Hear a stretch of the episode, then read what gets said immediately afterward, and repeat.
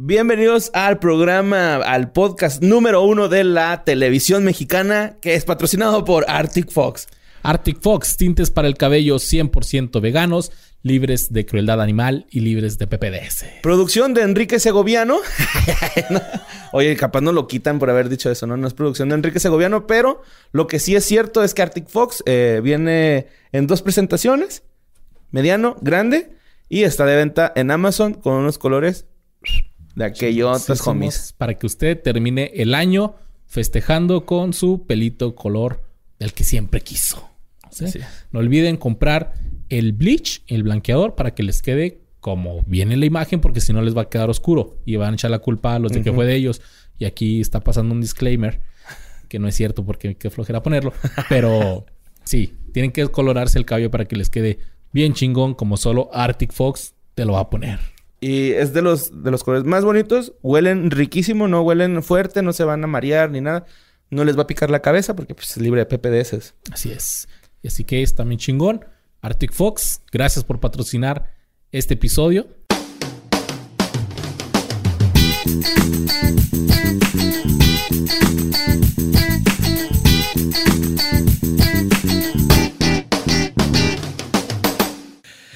Bienvenidos al episodio número 50 de ¿Qué fue de ellos? ¡Bueno! 50. Cuetes, cuetes. Sonó chida ese, ¿no? Sí, la neta estuvo bueno. Chingón. Te escupí un chingo. Sí, sonó mojadito. Y tenemos finalmente juntos para el episodio 50. Tiene que ser un episodio legendario, Borre. ¿Cómo Así te es. sientes de tener aquí a Badía y a Lolo? güey? Es como cuando un grupito de amigos cayó a una party donde estaba tu otro grupito de amigos y todos conviven bonito. Tú solo eres el grupo de amigos. Yo soy solo. Es- Es como caes con tus amigos que estás haciendo party ayer y luego, ah, aquí están otra vez. Sí, bueno. Sí, pues sí, Borre. Sí, se siente bien, güey. Bonito. Siente bonito que ahora los tienes en tu territorio, digamos. Pues es lo mismo. Lolo, Badía, thank you por estar aquí. Oh, yes. Tenemos que celebrar 50, Celebrar güey. Medio Badía, siglo. Desde medio el episodio podcast. 16 no estabas con nosotros. Desde Ajá. el 16. y ya son 50, güey. Güey, se pasó en chinga. En chinga. Y Lolo, pues estuvo con nosotros en el de Año Nuevo, güey. de Año Sí. Nuevo. Ajá. Y por cierto, pues el boss te dijo que Se enfermó, güey. se enfermó. Dijo Curiosamente. Sí, le digo, va a venir Lolo a, a grabar y Badía. Ah, güey, es que me siento mal. Este, di la Ram que si me echa el paro. Y ahorita tenemos allá a Ram en el micrófono. Habla, di algo ahí, Ram, si quieres. Ah, está Está, prendido, comi- creo. está comiendo. está comiendo verdura, pero bueno.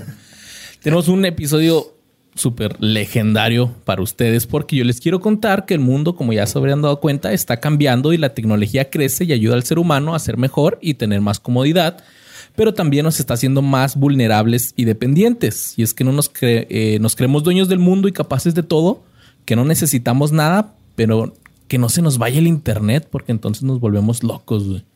Y es que también el internet no solo sirve para pendejear, sino también para trabajar y comunicarse. güey. Ya lo vimos en este cuando Esta pandemia, si hubiera pasado en los 90 sin internet, no sé qué hubiera pasado. güey. hubiéramos hecho. Pues jugando Super Nintendo, güey. Se hubiera puesto. Bueno, si, si fuéramos Sí. niños, pero por ejemplo, si fueras de 30, 25 para arriba que vas a París y todo eso, no hay internet, no hay antros, Nada, no hay güey. restaurantes, no puedes ver a tus amigos y no hay. No habría cómo- que fue de ellos ni leyendas legendarias, güey. Es, y con el internet, por ejemplo, sus trabajos ahora sí ya es, es totalmente internet.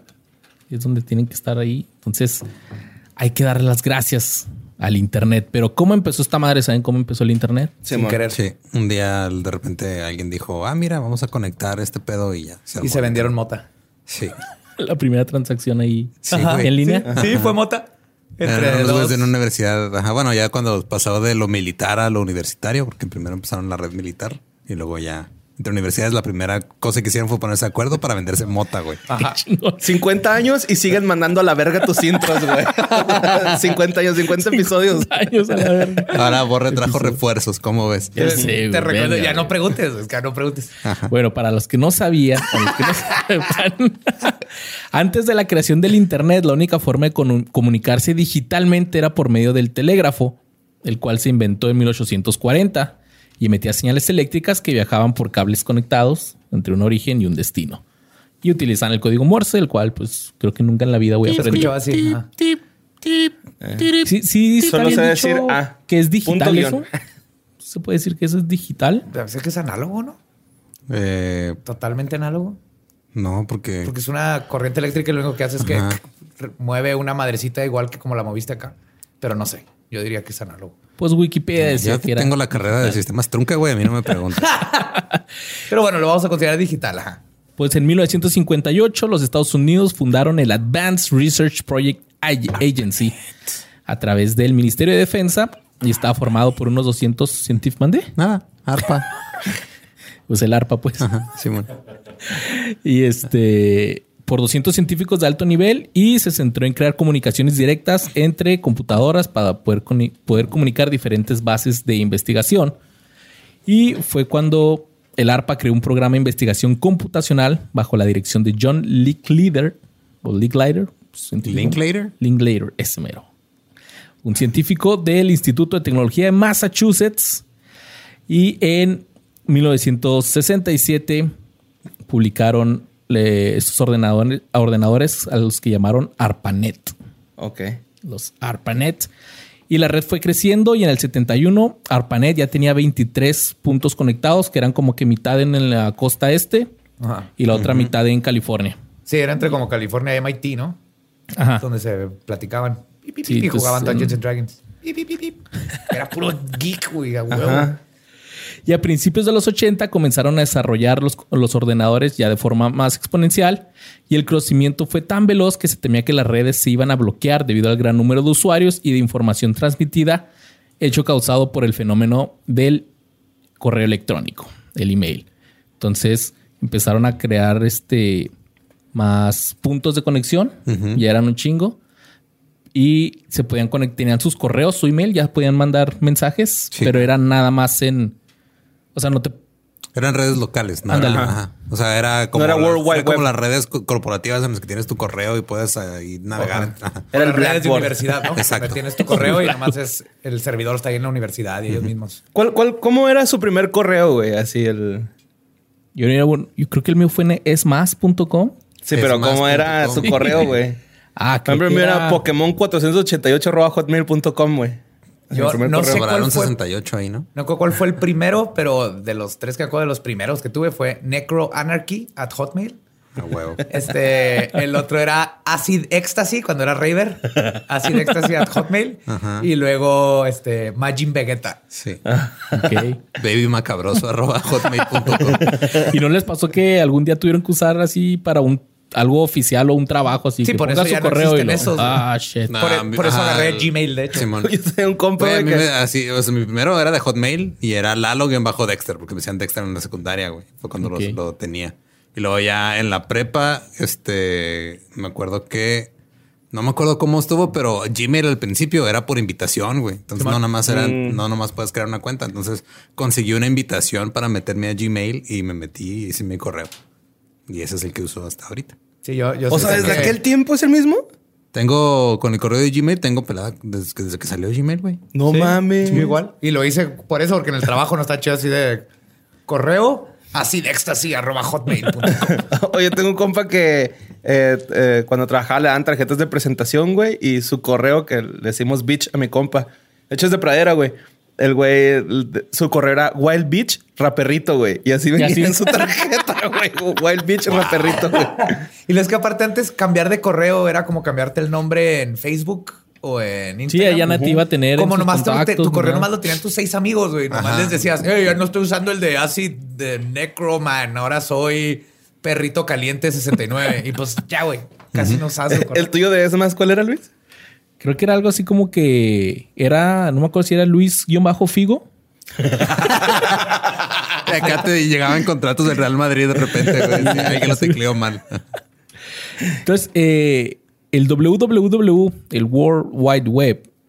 eh, El World Wide Web. El World Wide Web.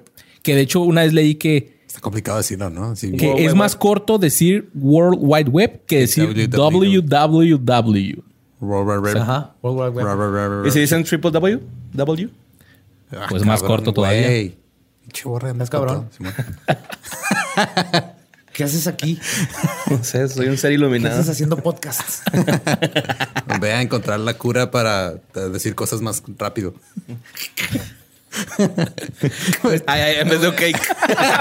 Güey, a lo mejor, a lo mejor lo tuviera la abreviación, güey. Te estás desperdiciando aquí. Al rato sales acá en la televisión, lo experto en abreviaturas. Este Ex- acrónimo ex, porque- lo, lo escribí un jueves a las 12 antes de dormir. Doble L, leyendas legendarias, güey. El KFD, ya también lo inventamos. Sí. Y esta madre, el www, fue diseñado por Tim Berners-Lee, quien hay que darle las gracias porque el cabrón lo hizo público. Sí, Sí. El güey pudo haberlo privatizado y Sí, y, y actualmente, porque güey, creo que sigue vivo. Sí, creo que ajá. sí. según yo sí. Y este ya está viejito, pero el güey ahora está como que horrorizado con lo que están haciendo Facebook y Twitter y todos esos güeyes. Con su sentí bien mal, ¿no? Sí, güey, sigue vivo. Sí, ¿verdad? Tiene que 65 60 años. Sí, man. No está tan viejito. pues, hay que darle... No, no. El Tim Bueno, o sea, ya sigue creciendo. sigue creciendo. ¿Cómo se atreve? Pues a partir de la publicación de la tecnología www y de los navegadores, se comenzó a abrir el Internet a un público más amplio y a actividades comerciales y a páginas personales. Y este crecimiento se aceleró con la aparición de nuevos ordenadores, o sea, computadoras más baratas. Por Nuevos favor, por favor, no Ordenadores. vuelvas a decir ordenador. en lo que presencia queda de del podcast, Hay, hay, pocas cosas que le molestan a Badía. Una de ellas es que la gente le diga ordenadores a las computadoras. Ya lo superamos, pero los españoles siguen. Coño, el ordenador. El Hace más cosas que ordenar, cabrón. Desde el principio hacía más cosas que nomás De ordenar. hecho, literal, se, Ya. tra- o sea, lo que se, se, se inventó para computar números, no para ordenarlos. Exacto. O sea, exacto. Gracias. Ya- Gracias. Ya, no diré ordenador, ni, eh, ni tobogán, ni pegatinas. ¿Qué? ¿Tobogán? Pues resbaladero, ¿no? Más chido. Ok. No, bueno. Resbaladero no, tiene, no está encerrado. No está encerrado. El Ajá. tobogán es un tunelcito. Uh, Como de las albercas, güey. Ajá. Sí. Si quieres, puedes buscarlo ahí en tu ordenador para ver cuál es la diferencia entre el tobogán. También puedes invitarle a comer capirotada Badía un día para terminar. No, sabe horrible. Uf. Ah, ¿Odias la Ah, capirotada? mira, sabe horrible, dísele. No, tampoco vamos a hablar de capirotadas. Esa chingadera. Pues y así es como en los años el internet se fue mejorando y fue apareciendo, fueron apareciendo portales, programas y principalmente personajes que revolucionaron al mundo digital y se ganaron el título de leyendas del internet. Ah, perro. No, pero ya hablando en serio, o sea, la primera transacción comercial, o sea, que no, que fue de intercambio de, o sea, que alguien metió su tarjeta de crédito y le hicieron un cobro, fue por un CD de Sting. De Sting. ¿Que no, no fue lo de la mota? No, o sea, lo de la mota fue, se pusieron de acuerdo. Fue como tipo marketplace, Ya. ¿no? Ajá, Te dan un punto Sí, y... exacto. Te veo en tal lado, pero la- ya la, o sea, la primera que fue compra así directa fue un CD de Sting. Wow. Que alguien metió su número de tarjeta y todo. Qué chingón. Para que termine en la Y yo basura. me acuerdo, en esos tiempos nomás había, cuando empezó, estaba Netscape de browser el- Netscape ajá, Navigator. Simón. y Ajá. el AOL, que aparte te daba internet. Oye, en la America secundaria Online. llegaban y me daban CDs, CDs. pero para, o sea, el CD era como que el Te daba software. tiempo de internet. Ah, Sí, era o sea, tres horas de internet, güey. Oh, Ajá. me acuerdo Sí, que lo tirábamos. Sí, el pedo es de que como eran, este, o sea, digo, los puedes usar en Estados Unidos, aquí no. Yo como los podía usar era conectándome directo. Así es que Badía también era freaker, güey. Ajá. Uh. Aquí vas a descubrir el, el pasado se nerdo de ambos. Ajá, y ambos son cosas ilegales diferentes, pero son cosas ilegales. Exactamente. pero súper nerdas, güey. Así. Entonces vamos a hablar de qué fue de algunos programas y personajes que pues fui- son históricos para el internet Que y a los que debemos, asumo, ¿no? El debemos internet dar gracias. que el, el internet se forja, por eso Borre sabe tanto de él. Por eso se vendió mota por primera vez en internet. Ah, que por cierto, ahorita que me estaba acordando que la, hay una página, una de las primeras páginas de internet que se llama, creo que 100.com, que, que nada más es pura publicidad. Son como que 100 cuadritos de publicidad y el güey vende, los vendía. ¿El espacio? Ajá, el espacio de publicidad, pero eran 100 cuadritos. Era como un clasificado en internet. Sí, man. Ajá. Ajá. Oye, y luego Coqui, mira, aquí lo tengo. Le voy a pasar esa foto a, a Ram. Coqui, el Ray Tom- Tomlinson fue el ingeniero que usó por primera vez el email, güey. Ah, Se mandó un correo él mismo. A huevo, claro, güey. que sí, Está que como la primera Pues, llamada por teléfono. Fue Edison. también una mamá así de... ¿A quién le marcó? No me acuerdo, pero es que las primeras. Ah, su asistente. Y le dijo... Ah, pero el teléfono fue Bell, güey, no fue Edison. No, perdón. Edison se lo robó. Y le dijo, su, refrigerador está corriendo. Alcáncelo. Y la primera, rol- la, la primera banda que subió una canción para descargar fue Aerosmith. Head First de Aerosmith. Ok. Head first, head first.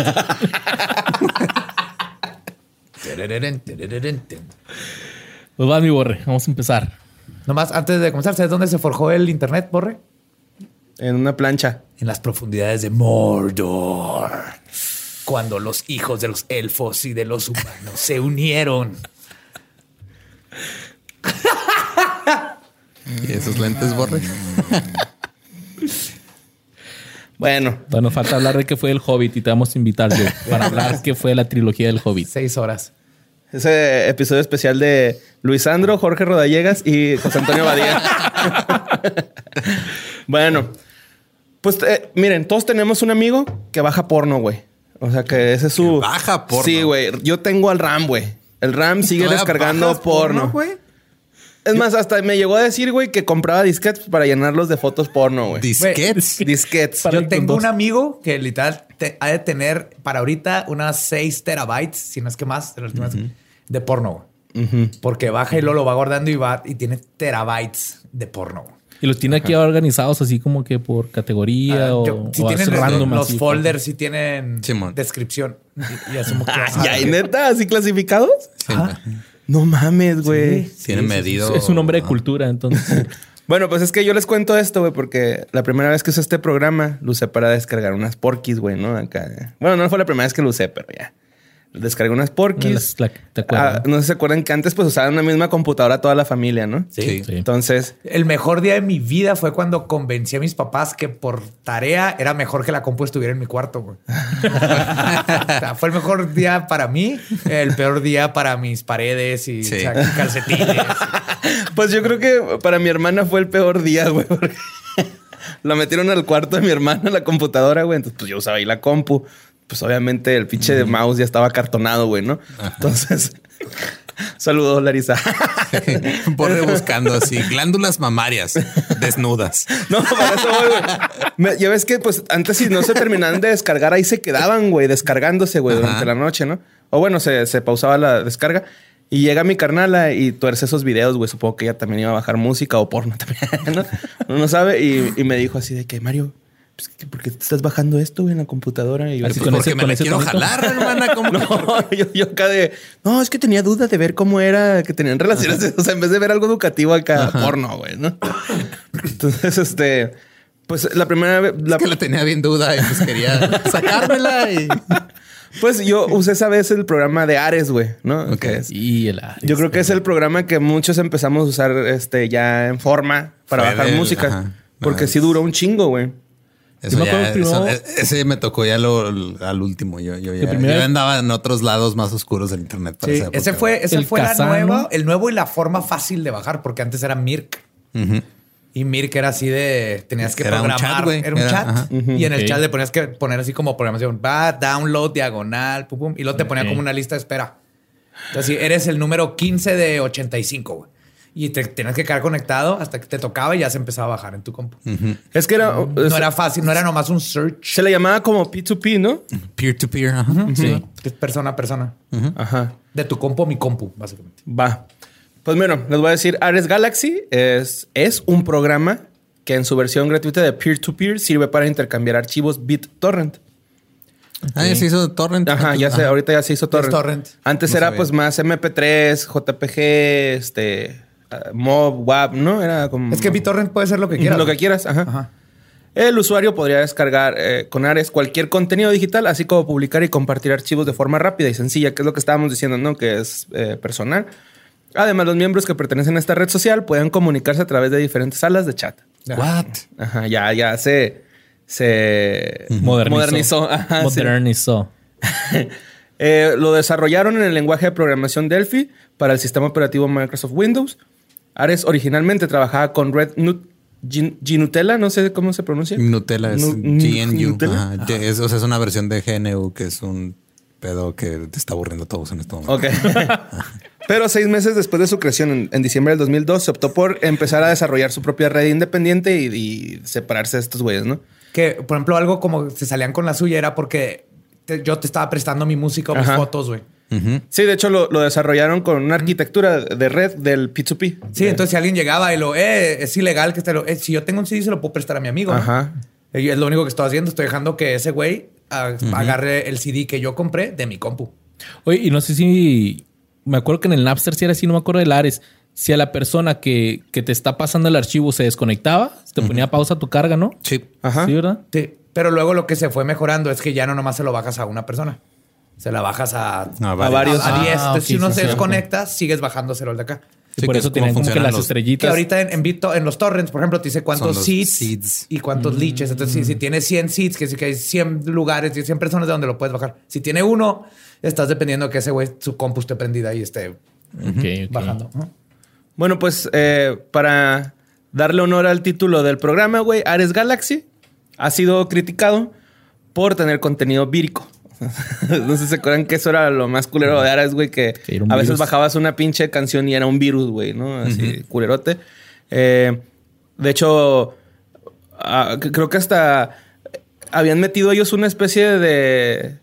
De los con los que te espían, ¿cómo se llama? Spyware. Spyware. Ajá. Pero, ah, o sea, en el contrato venía, güey, de que tenemos un spyware de, de antemano de Ares, güey, ¿no? Pero decidieron quitarlo porque, pues, estás infringiendo las leyes de Privacidad. de, privacidad de, ajá, de las personas. Y este, pues, tenía un- una propagación del malware.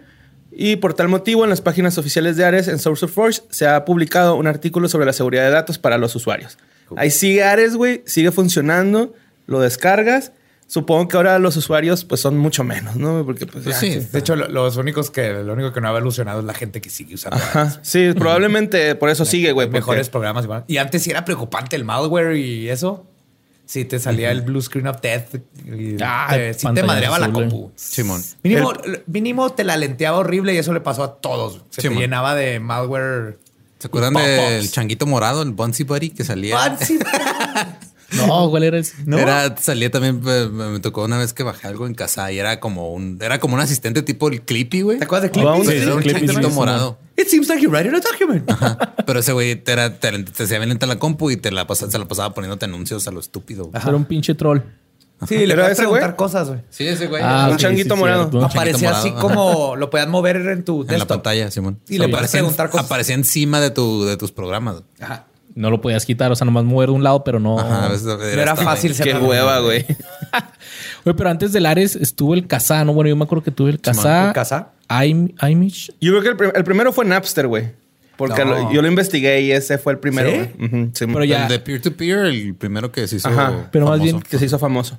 Más bien, pero Napster era pura música, Napster ¿no? era pura música. Sí, la- o sea, Napster eran puros archivos Puro de MP3. audio y luego ya Ajá. después los demás abrieron a Con bajar y Ares podías ya. Ah, y eso cambió todo. audio, video, fotos, porno de borre, Ahí bajabas tus, Juegos, güey. juegos, Programas. Simón, programas. tus videos de Dragon Ball Z con canciones de rock de fondo, ¿no? De Linkin Park. Ah, que, que algo, algo que es importante que, que todos los chavos que nos están escuchando sepan es que antes el internet a lo más que podías tirar eran como 98 por segundo. Si tenías un buen internet. Oye, yo me acuerdo de estar bajando canciones en Napster y, Y que, estuviera a el 3, teléfono. kilobytes por segundo y decir, va madres, se va a Ajá. bajar en 7 minutos. Va madres, Sí, güey. entonces el, el punto es, marcabas por teléfono, se conectaba a tu computadora por teléfono. Si en ese momento alguien levantaba el teléfono, Va a te internet. cortaban.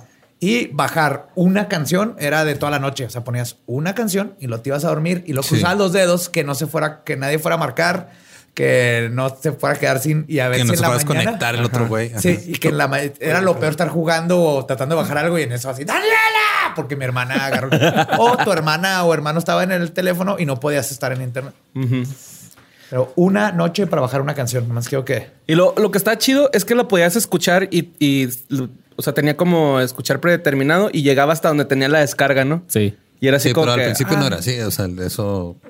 Se fue arreglando ahí como para que... Órale, pues. por Es si que estabas antes- desesperado, a mí ya me tocó así, güey. Sí, es que no. antes lo bajaba 100 pedacitos, entonces no, no lo iba bajando en orden. Mm. Se da cuenta que agarraba pedazos del final de. en No, medio, todo, ajá, pero todavía, o sea, lo que hace, digo, la manera en la que funciona ese pedo es de que si, si bajan como un preview, Y luego, Y ya, lo luego demás, ya lo demás. eh, Ajá, en pedacitos, pero eso no fue. Al principio no pasaba eso, güey. No, te tenías que esperar No, una noche ya y al día estás hablando, siguiente te estás hablando cuenta- desde tu privilegio. Sí, güey. No, pues de, de mi juventud más bien, pinche ruquillo. O sea, Cállese a la verga. Entonces bajabas una canción de Metallica y luego te levantabas en la mañana, le ponías play y era Never gonna give you up. Y never gonna let you go.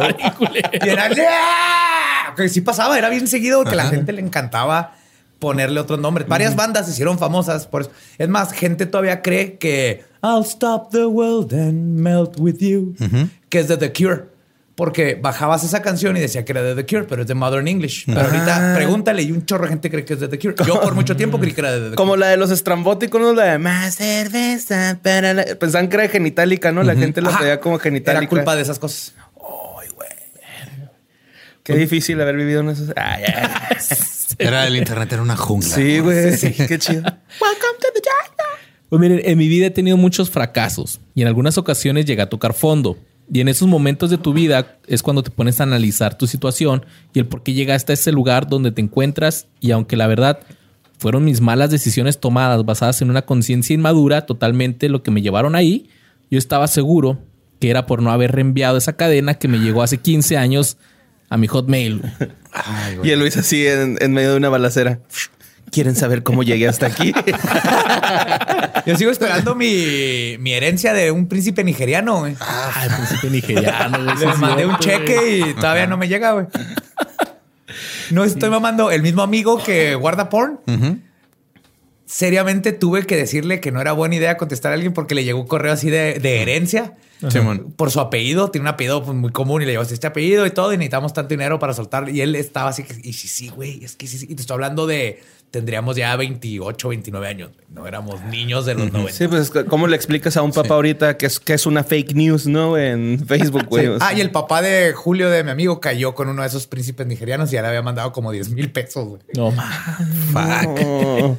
Que, bueno, contexto para la gente que a lo mejor no le tocó esa madre, era un correo que te llegaba de que era un príncipe nigeriano que se quería escapar, ¿no? Algo así, que era rico, pero que Que era rico y tenía que salirse del país. Porque lo está- es que, ajá, la la versión como más usada era esa, ¿no? Entonces, ah, necesito escapar, necesito salir, necesito sacar mi dinero. Entonces, o sea, tú deposítame lo que necesito yo para salir y luego yo ya cuando salga te doy un chingo de dinero.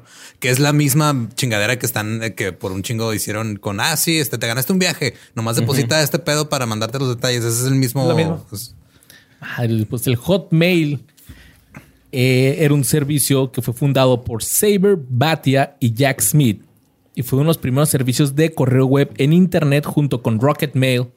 Rocket Y- Man. Ta, na, na, na, na, na. que más tarde sería Yahoo, Yahoo Mail. Ah, los noventas fue pésimo, pésimo, pésimo para ponerle nombres a las compañías. Sí, güey. Sí, güey. Porque era Sí, güey. Radical Mail. Ajá. O, o Milenio, ¿no? Internet. Se veía bien chido en los noventas, pero no, no envejecieron bien. Cyberboy.com acá, ¿no? Una Cyber, sí. Y pues bueno, el nombre de esto está, está pirata, porque mira, el Hotmail fue lanzado comercialmente el 4 de julio de 1996, que es el Día de la Independencia, porque ellos querían simbolizar la libertad del correo electrónico basado en ISP y la capacidad de acceder a la bandeja de entrada de un usuario desde cualquier parte del mundo. Tenía 15 años. Eran los, eh, eran otros tiempos porque era ahora la internet nada más es cómo vamos a sacar la información a los usuarios para convertirla en datos que le vamos a vender a la gente que pone Sí, anuncios. Sí, en estos tiempos era como tiempo de revolución. Ajá. Así que, ¿Cómo le hacemos que todo mundo tenga, pueda acceder a un correo Sí. electrónico? Sin, sin Y tener es que cómo le hago para venderle chingaderas raras de Shiny Mercado Libre. Y un príncipe nigeriano, ¿cómo le hago para escapar de Eh, Güey, hasta la fecha hay un príncipe nigeriano que sigue atorado en Nigeria porque nadie le ha creído. O sea, hubo uno, uno que se está diciendo la verdad, güey. Sí, güey. El güey sigue Como ahí. Juanito y el lobo ahí, güey, pero pinches culos, güey. El, el nombre de Hotmail fue elegido entre muchas otras posibilidades que terminaban en mail, pero Hotmail fue incluido ya que eh, fue elegido porque incluía las letras HTML. El Pinches lenguaje. vatos nerds, güey. No mames, los amo, güey. Porque también, o sea, tenían las letras HTML ahí y no se dieron cuenta de que suena como vato caliente, güey. O sea, tan pinches vírgenes eran Hotmail. que ni cuenta se dieron de eso. güey. De hecho, llegué a pensar al principio que, que hotmail.com era una Era página porque- porno. Ajá. Entonces, por eso saqué mi correo en smas.com, donde chatean los famosos. Todavía me acuerdo del eslogan, güey. Qué feo, güey. Que es más, era una página como estas de todito.com y era la página de De Televisa. Era Televisa, Simón. Simón.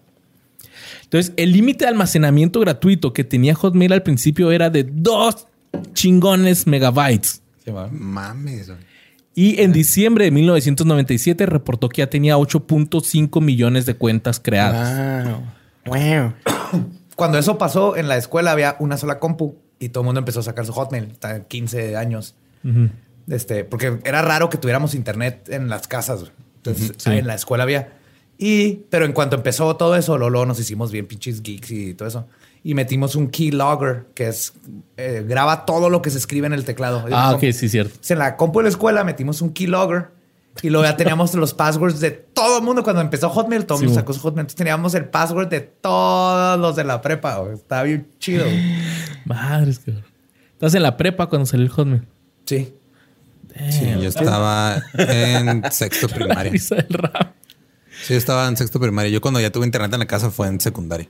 Como en También 98. en secundaria.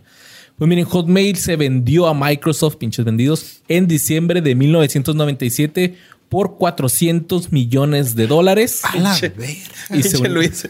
Pinches vendidos así. Arctic Fox. Gracias por patrocinarnos.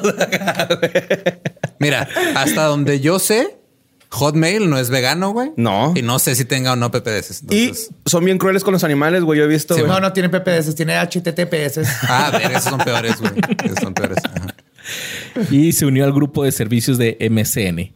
Hotmail ganó rápidamente popularidad debido a que estaba localizado para eh, diferentes mercados alrededor del mundo y se convirtió en el servicio de correo web más grande del mundo con más de tre- 30 millones de cuentas activas reportadas en febrero del 99. sí, es que antes nomás así de correo era el AOL.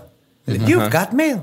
Ah, sí, cierto. Pero tenías que tener una cuenta con ellos de internet. Y Sí, que era así México como cuando no yo. funcionaba. Sí, cuando yo tenía. O sea, que era Prodigy, güey, que era el de Telmex.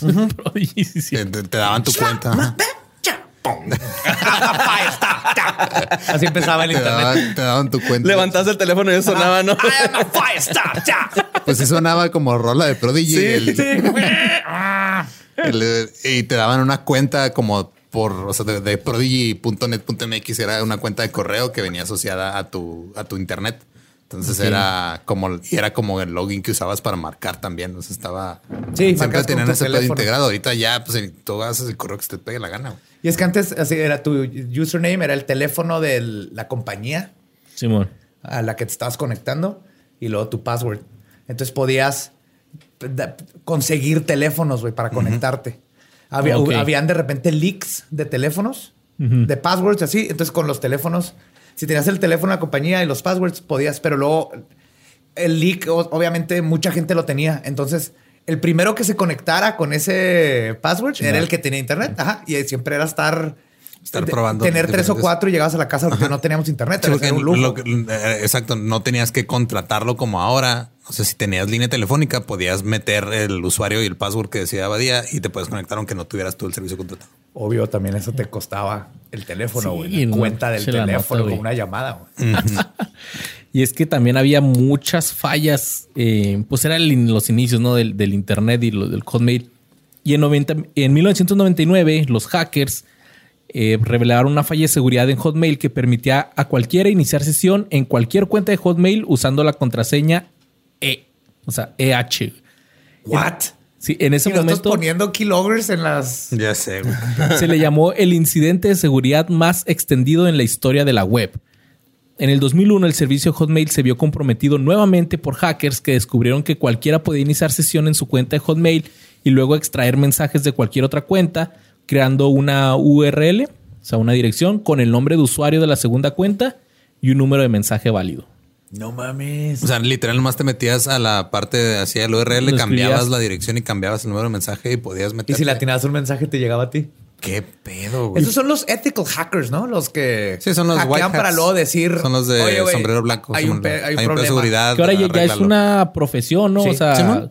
y Sí, muy es el- es- muy bien es pagada, el- ¿eh? Es el white hat, Simón. Ajá. O sea, hay white hat y black hat. Black hat son los que lo hacen por como que yo, chingar. yo saco una alguna página de internet o algún servicio y luego contrato a estos güeyes para que detecten fallas, ¿no? Algo así. O tú, por ejemplo, si encuentras algo de Google, le dices y Google paga. Ah, sí, cierto. sí Eres, escuchado eres eso. como un bounty hunter de pedos. de- Entonces Google. No mames, qué chingón. Sí, si encuentras un, un problema de código, cosas así, paga. No nomás Google, hay varias compañías, pero sé que Google es de los que es así, tienen su. Como gracias, sí, cabrón. Pero tú les puedes decir, ah, oye, encontré que por aquí se puede meter la gente en pelada por un pedador y es de. Ah, ¿Y no será que por pagan, entre comillas, se refieren a lo que sea Bill Gates en Los Simpson, güey? Así de, vamos a comprarte.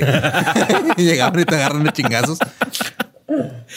Pues bueno, fue eh, un ataque tan simple que cuando se hizo el, se llama parche, eh, docenas de periódicos y cientos de sitios web publicaron descripciones exactas que permitieron a que decenas de miles de hackers corrieran desenfrenadamente a Hotmail a hackear. Pues sí. La vulnera- vulnerabilidad explo- explotable expuso millones de cuentas manipulables entre el 7 de agosto del 2001 y el 31 de agosto del 2001. Justo en mi cumpleaños. Así que si tenían una cuenta de Hotmail ahí en ese, sus años, Probablemente alguien se metió a ver este cuántas mujeres calientes alrededor de tu zona querían contactarte. De hecho, todavía tengo mi cuenta de Hotmail, pero ya no es de Hotmail, ya es de MSN. Le cambiaron el nombre porque ya no está chido en el, en Ahí el te vamos. 2021. Sí, Outlook. Ah, ¿no? Simón. Simón. Outlook.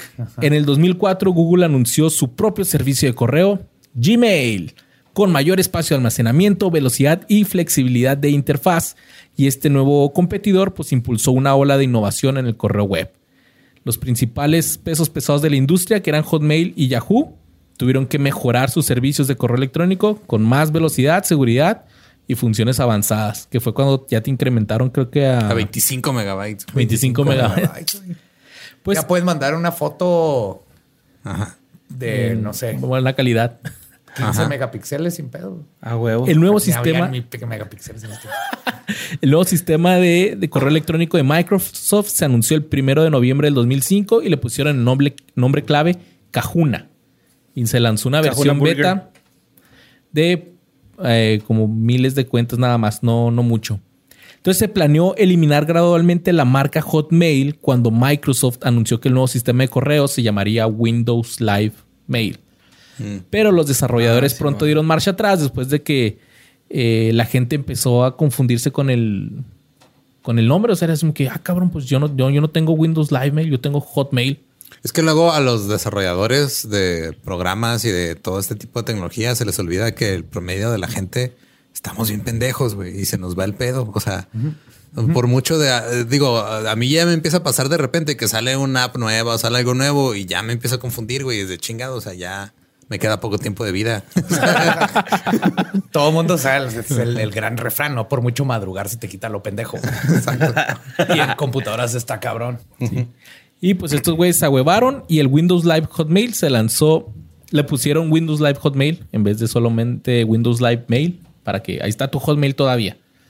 Y eh, el 7 de mayo del 2007 se lanzó y las 260 millones de cuentas que había en el mundo ¡fup! fueron así de que pues les cambiaron todo el rollo. Así un día se metieron y ah, ya no es Hotmail, ya es Windows Pero Live. sigue siendo Hotmail, ¿eh? Sí, sigue siendo. O sea, el, el último de Hotmail mío es el que sigo usando para mis cosas de Microsoft.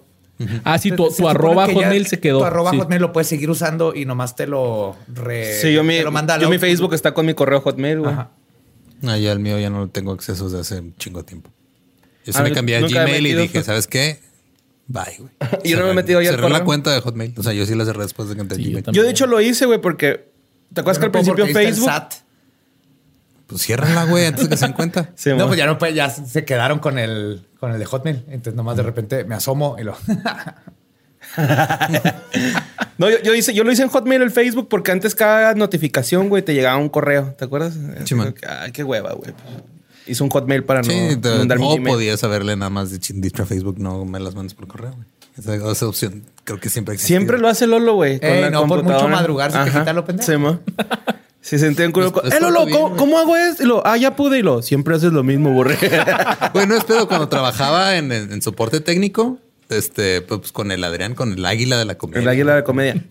Es que ahí fue donde lo conocí a ese güey y pues ahí fue donde conocí a Tania y siempre, casi siempre que me preguntaban algo, no sé por qué, güey, pero apenas me les acercaba y se arreglaba o se les ocurría cómo hacerlo, güey. Ah, güey. Entonces decían que tenía este como que telepatía con las máquinas y hasta la fecha es probable.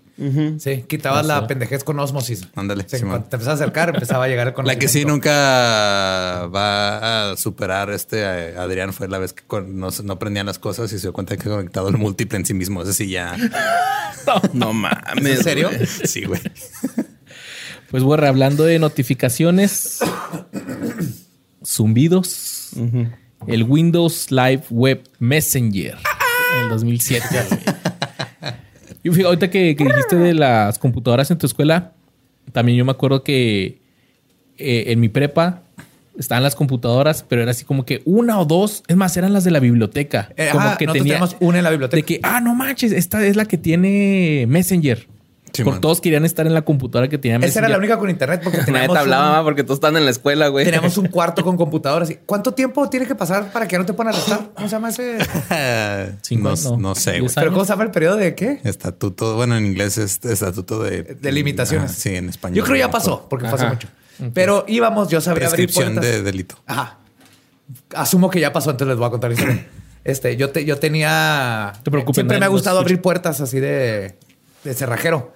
Y entonces podía abrir las, las de ese, las del cuarto de computación, pues todas, pero de computación íbamos. Y tenían como 8 de RAM o no sé qué. pero Tenían dos tabletitas de RAM, 8 megas. Entonces le quitamos una a la compu que seguía funcionando porque nos estaban enseñando C y programación así básica. Entonces no necesitaba tanto RAM. Y nos y, eh, la usábamos para construir nuestras compus más chidas. Entonces, quitamos componentes que no iban a afectar la compu de la escuela para agregarse a Se están o sea, creando su compu gamer acá ustedes. Sí, literal, güey.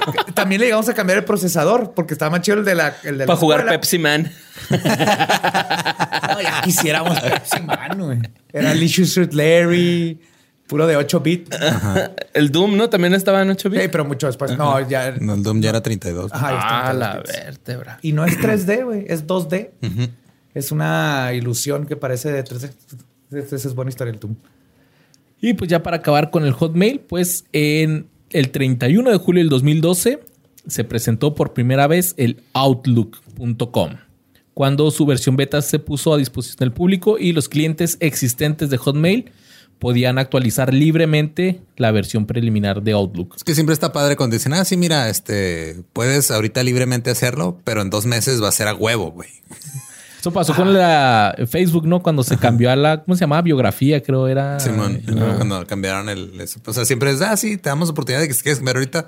Nada más estamos avisando, güey, que en dos meses va a ser a huevo. Ese es un excelente ejercicio de dominación y sociedad porque les dicen en dos meses me vale verga. güey. Va a pasar esto. No te estoy pidiendo si te gusta o no. Te estoy diciendo que va a pasar.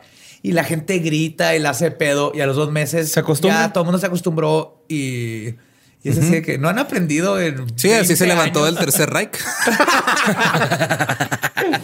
Dicen, vamos a cambiar esto porque va a estar mejor. Y luego de repente ya ni se acuerdan cuando estaba culero.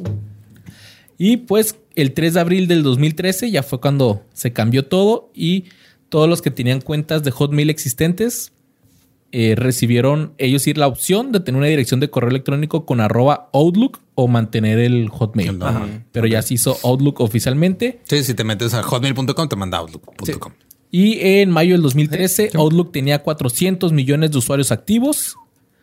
Y aquí no, no sé por qué lo puse porque dice en mayo del 2014 Outlook seguía teniendo 400 millones de usuarios activos. Güey, es que eres, eres un investigador nato, güey. Sí, güey, es periodista, no te tiene un Emmy, detienes güey. con los O sea, datos claro, de ajá. hace un mes. Tienes que ver los datos de hoy. Ajá. Y eso es, hasta el 2021, Outlook tal vez siga teniendo 400 millones de usuarios activos. Sí, no, no sé cuántas cuentas nuevas genere Outlook, güey. No sé. No sé, yo creo Pero que por ejemplo, es que más Pues los- mucho para empresas, ¿no? Empresa. Muy Ajá. empresarial. Ga- Gabe usa Outlook eh, para, Para correos, Para manejar ajá. sus correos. También los de la Imer, güey, usan Los Outlook. al Outlook y ahí. Sí, no, pero no me refiero al, al- al software, al, par- al- al- al paquete de software de Outlook. Ah, me refiero a la arroba. página. Sí, el arroba Outlook. O sea, que, que habrá mucha gente que esté sacando cuentas así porque no, no, No la creo. No, no, yo creo. Ya tampoco creo. Gmail. Gmail, ya Hace rifa, mucho güey. que no le pido el correo electrónico a alguien. ¿Verdad? No, no sé si. Si yo veo a alguien que su correo no es Gmail, dudas de su Sí, güey. persona. güey. Ajá, dices, ay, güey. Hay pedo". gente que tiene todavía de Yahoo. Mi mamá todavía Sí. tiene Yahoo. Pues Yahoo.com.mx. Ajá. Pero ya hasta mi mamá tiene Gmail. No se sabe su clave. Sí, mi mamá también tiene Gmail por Entonces, el cada celular, vez que la pero- tengo que suscribir a algo en una app o algo que necesita de, de veras, es, es como sus vacunas. Cuando las, la inscribí al programa, que tan ojalá, pero la suscribí yo así de... ¿Sabes qué? Voy a poner mi correo mejor porque tú no te sabes tu password, ¿verdad? No, voy a poner Luego mi le correo. marcan a tu mamá, disculpe, estoy hablando con la señora Necro Anarchy. No, soy Majin Vegeta. Todas mi borre. Fíjense, hace 26 años esta página web, como Juan Cirerol, llegó, nos gustó, dominó y nos dejó de importar, güey. Y la verdad es que esta web fue un coloso del Internet por ahí de los 90, mediados de los 2000, en el tiempo que el Internet apenas era un bebecín. La web y los buscadores serían un espejismo sin su comparecencia. Estoy hablando de Yahoo. Ya. Posee un portal de Internet, directorio web. No me acordaba. Sí. Sí, es cierto, güey. Qué feo, güey. De los primeros, este, de cosas de internet que hicieron comerciales en, en, En el televisión. En televisión. En televisión Ajá. y el Super Bowl. Y ese era ya. Bueno, pues es un portal de Internet, directorio web y una serie de servicios este, como el correo electrónico. ¿no? Su propósito de existencia era el siguiente. Ser el servicio global de Internet más esencial para consumidores y, y negocios. Ah. O por lo menos así pensaban en ese tiempo, ¿no? Sus creadores decidieron ponerle Jerry and David's Guide to the World Wide Web. Pero se dieron cuenta que estaba bien pendejo y mejor le pusieron Yahoo, güey. Cuando tu segunda opción es Yahoo y sigue siendo, sigue siendo mejor que la primera. Sí, Porque aparte, pues, Yahoo es que es Y-A-H, do, Do-. Dos O. Ajá. O sea, no es un. en Ay, tampoco Unidos Google, güey. O sea, Google tampoco es un nombre que digas. No, por eso te digo que lo, sí, y, y en sí los programadores no piensan en esas no, cosas. ajá.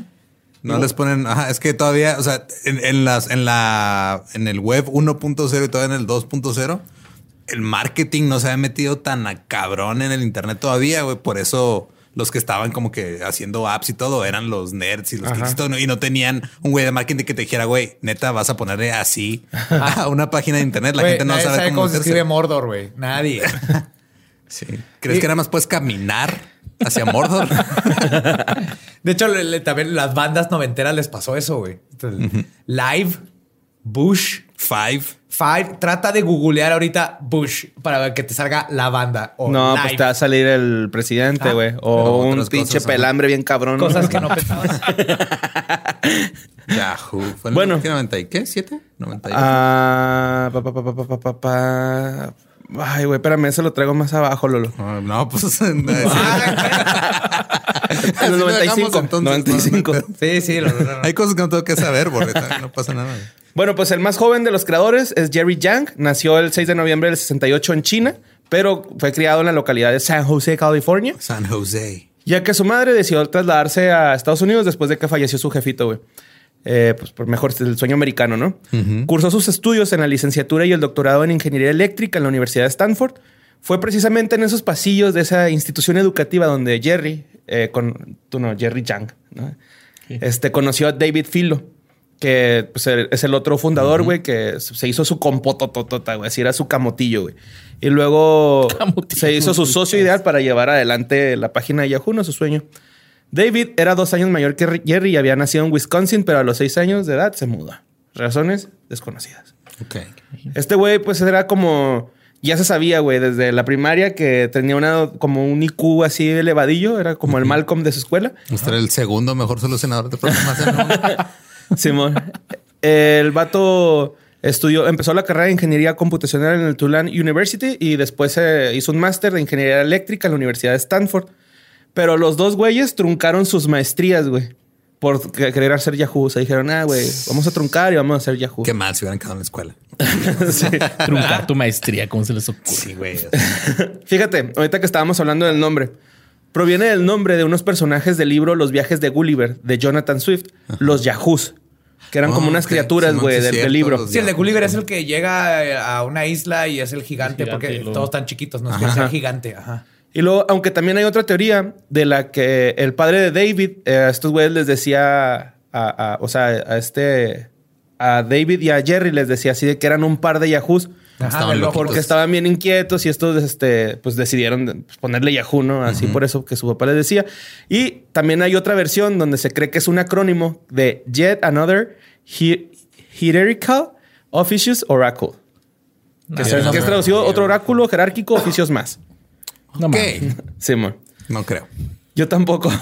Yo digo que eh, fue por... Mira, si el experto en abreviaturas me está diciendo que no es, no es. Ajá, sí, no. Gracias, Borja. No, no, no es. El directorio de Yahoo editado por humanos, Yahoo, eh, proporciona a los usuarios para navegar a través de Internet, se convirtió en su primer producto y el propósito original de la compañía. O sea, ellos querían ser bus- el buscador número uno de todo el mundo. ¿Y cómo les funciona eso? Pues al principio muy bien. Pero tienes que ponerte a pensar, o sea, antes existía el internet. Ajá. Ajá. Y luego tenías que saber el nombre de la página, De la página a la que busca. ibas, güey. no, no, no era como que quiero ver fotos de mujeres desnudas. No. Ajá. Tenías que Era- saberte la Es tal, Tú tenías tal. punto com. rubias19.com, ¿no? Te metías a whitehouse.com, güey, porque whitehouse.com era una página porno. Y whitehouse.gov era la página oficial de Oh. la Casa Blanca, güey. Sí. Bueno, pues en, el- en enero del 95 ya es cuando compran el dominio de yahoo.com y obtienen fondos de Sequoia Capital. Sí, es una firma de inversión- inversionistas. Ajá. Ok. El 420 de 1996. Ah, perro. Sí, güey. Yahoo recauda 33.8 millones de dólares con un precio de 13 dólares por acción y una va- valoración bursátil de la compañía de 848 millones de dólares. Mames. Conforme a la popularidad de Yahoo aumentaba, crecía el gama en servicio. Esto convirtió Yuha- Yahoo en el único lugar donde alguien ha de ir para encontrar cualquier cosa que busque, comunicarse con cualquier persona o comprar lo que sea. güey. Pero, eh, Digo, es un chingo de dinero, pero ponte a pensar que 800 millones de dólares es menos de... Entonces, Pues nada, güey. ¿no? es como 30 veces eso fue lo que pagaron por WhatsApp los de Facebook, güey.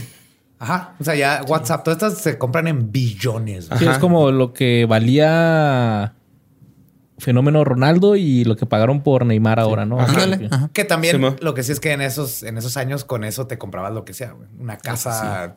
Ah, claro. También. Digo, sí, pues de hecho su, su máximo fue de 108 dólares por acción, güey, ¿no? O es un chingo, güey. Es un putero, güey. Yahoo comenzó a utilizar Google. Sí, güey, esto. Yahoo comenzó a utilizar Google para búsquedas en Sí, 2000 man. durante los siguientes cuatro años.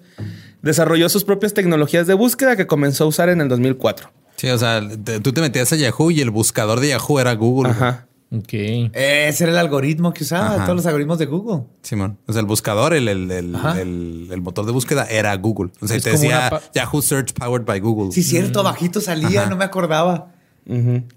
Bueno, luego ya en la primavera del, del 2001, güey, y a medida de que la crisis de los .com golpeaba a Yahoo, el director ejecutivo Tim Cook, eso de punto eh, la crisis de .com era cuando eh, ya empezó a entrar como que el web al mercado, güey. Según esto leí, Sí, es que, fue, ya, había hizo, acciones. se hizo ya- una burbuja Ajá. porque este, Una burbuja, exacto. empezaron a, a valorar las compañías. O sea, como todo se reduce a los güeyes que estaban a cargo del mercado financiero, están bien mecos y no saben cómo funciona el internet. Sí, Siguen sin saber, güey. Llegaba Siguen un güey y te decía, ah, güey, yo tengo, voy a hacer una página de internet. Este, que se va a tratar de esto y eso decían. Perritos.com, güey, Te y voy- ahí van a poder literal, comprar perritos. Pets.com fue una de esas. Ajá. Ah, vamos a hacer una página para vender este, cosas para animales y les aventan un chingo de lana y luego quiebra y se va a la verga. Entonces pasó mucho eso, güey. Y neta, una de las mejores explicaciones de cómo se fue a la verga este todo, todo ese pedo es el Es episodio de los Simpsons, güey. El episodio de los Simpsons donde a Bart así literal están dando acciones de un rollo de De un papel. rollo de papel. de baño.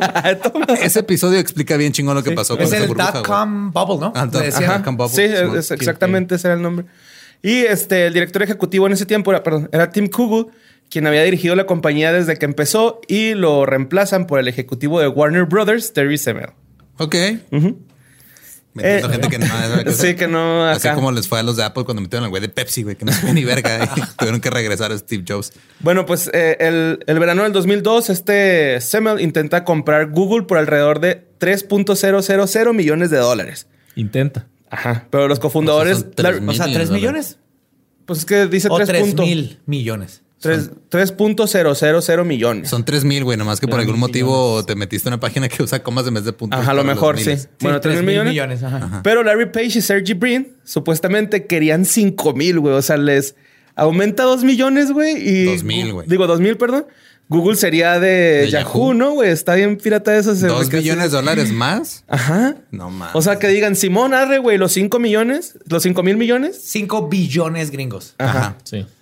En 2003, después de comprar motores de búsqueda más pequeñas, Yahoo comienza a usar su tecnología de rastreo web para impulsar la función de búsqueda web en yahoo.com. Ahora sí, ya de ellos, güey. Sí, ya empezaron sus propias búsquedas. Pero Ajá. mientras Google ya tenía un chingo afinando sus algoritmos. Simón.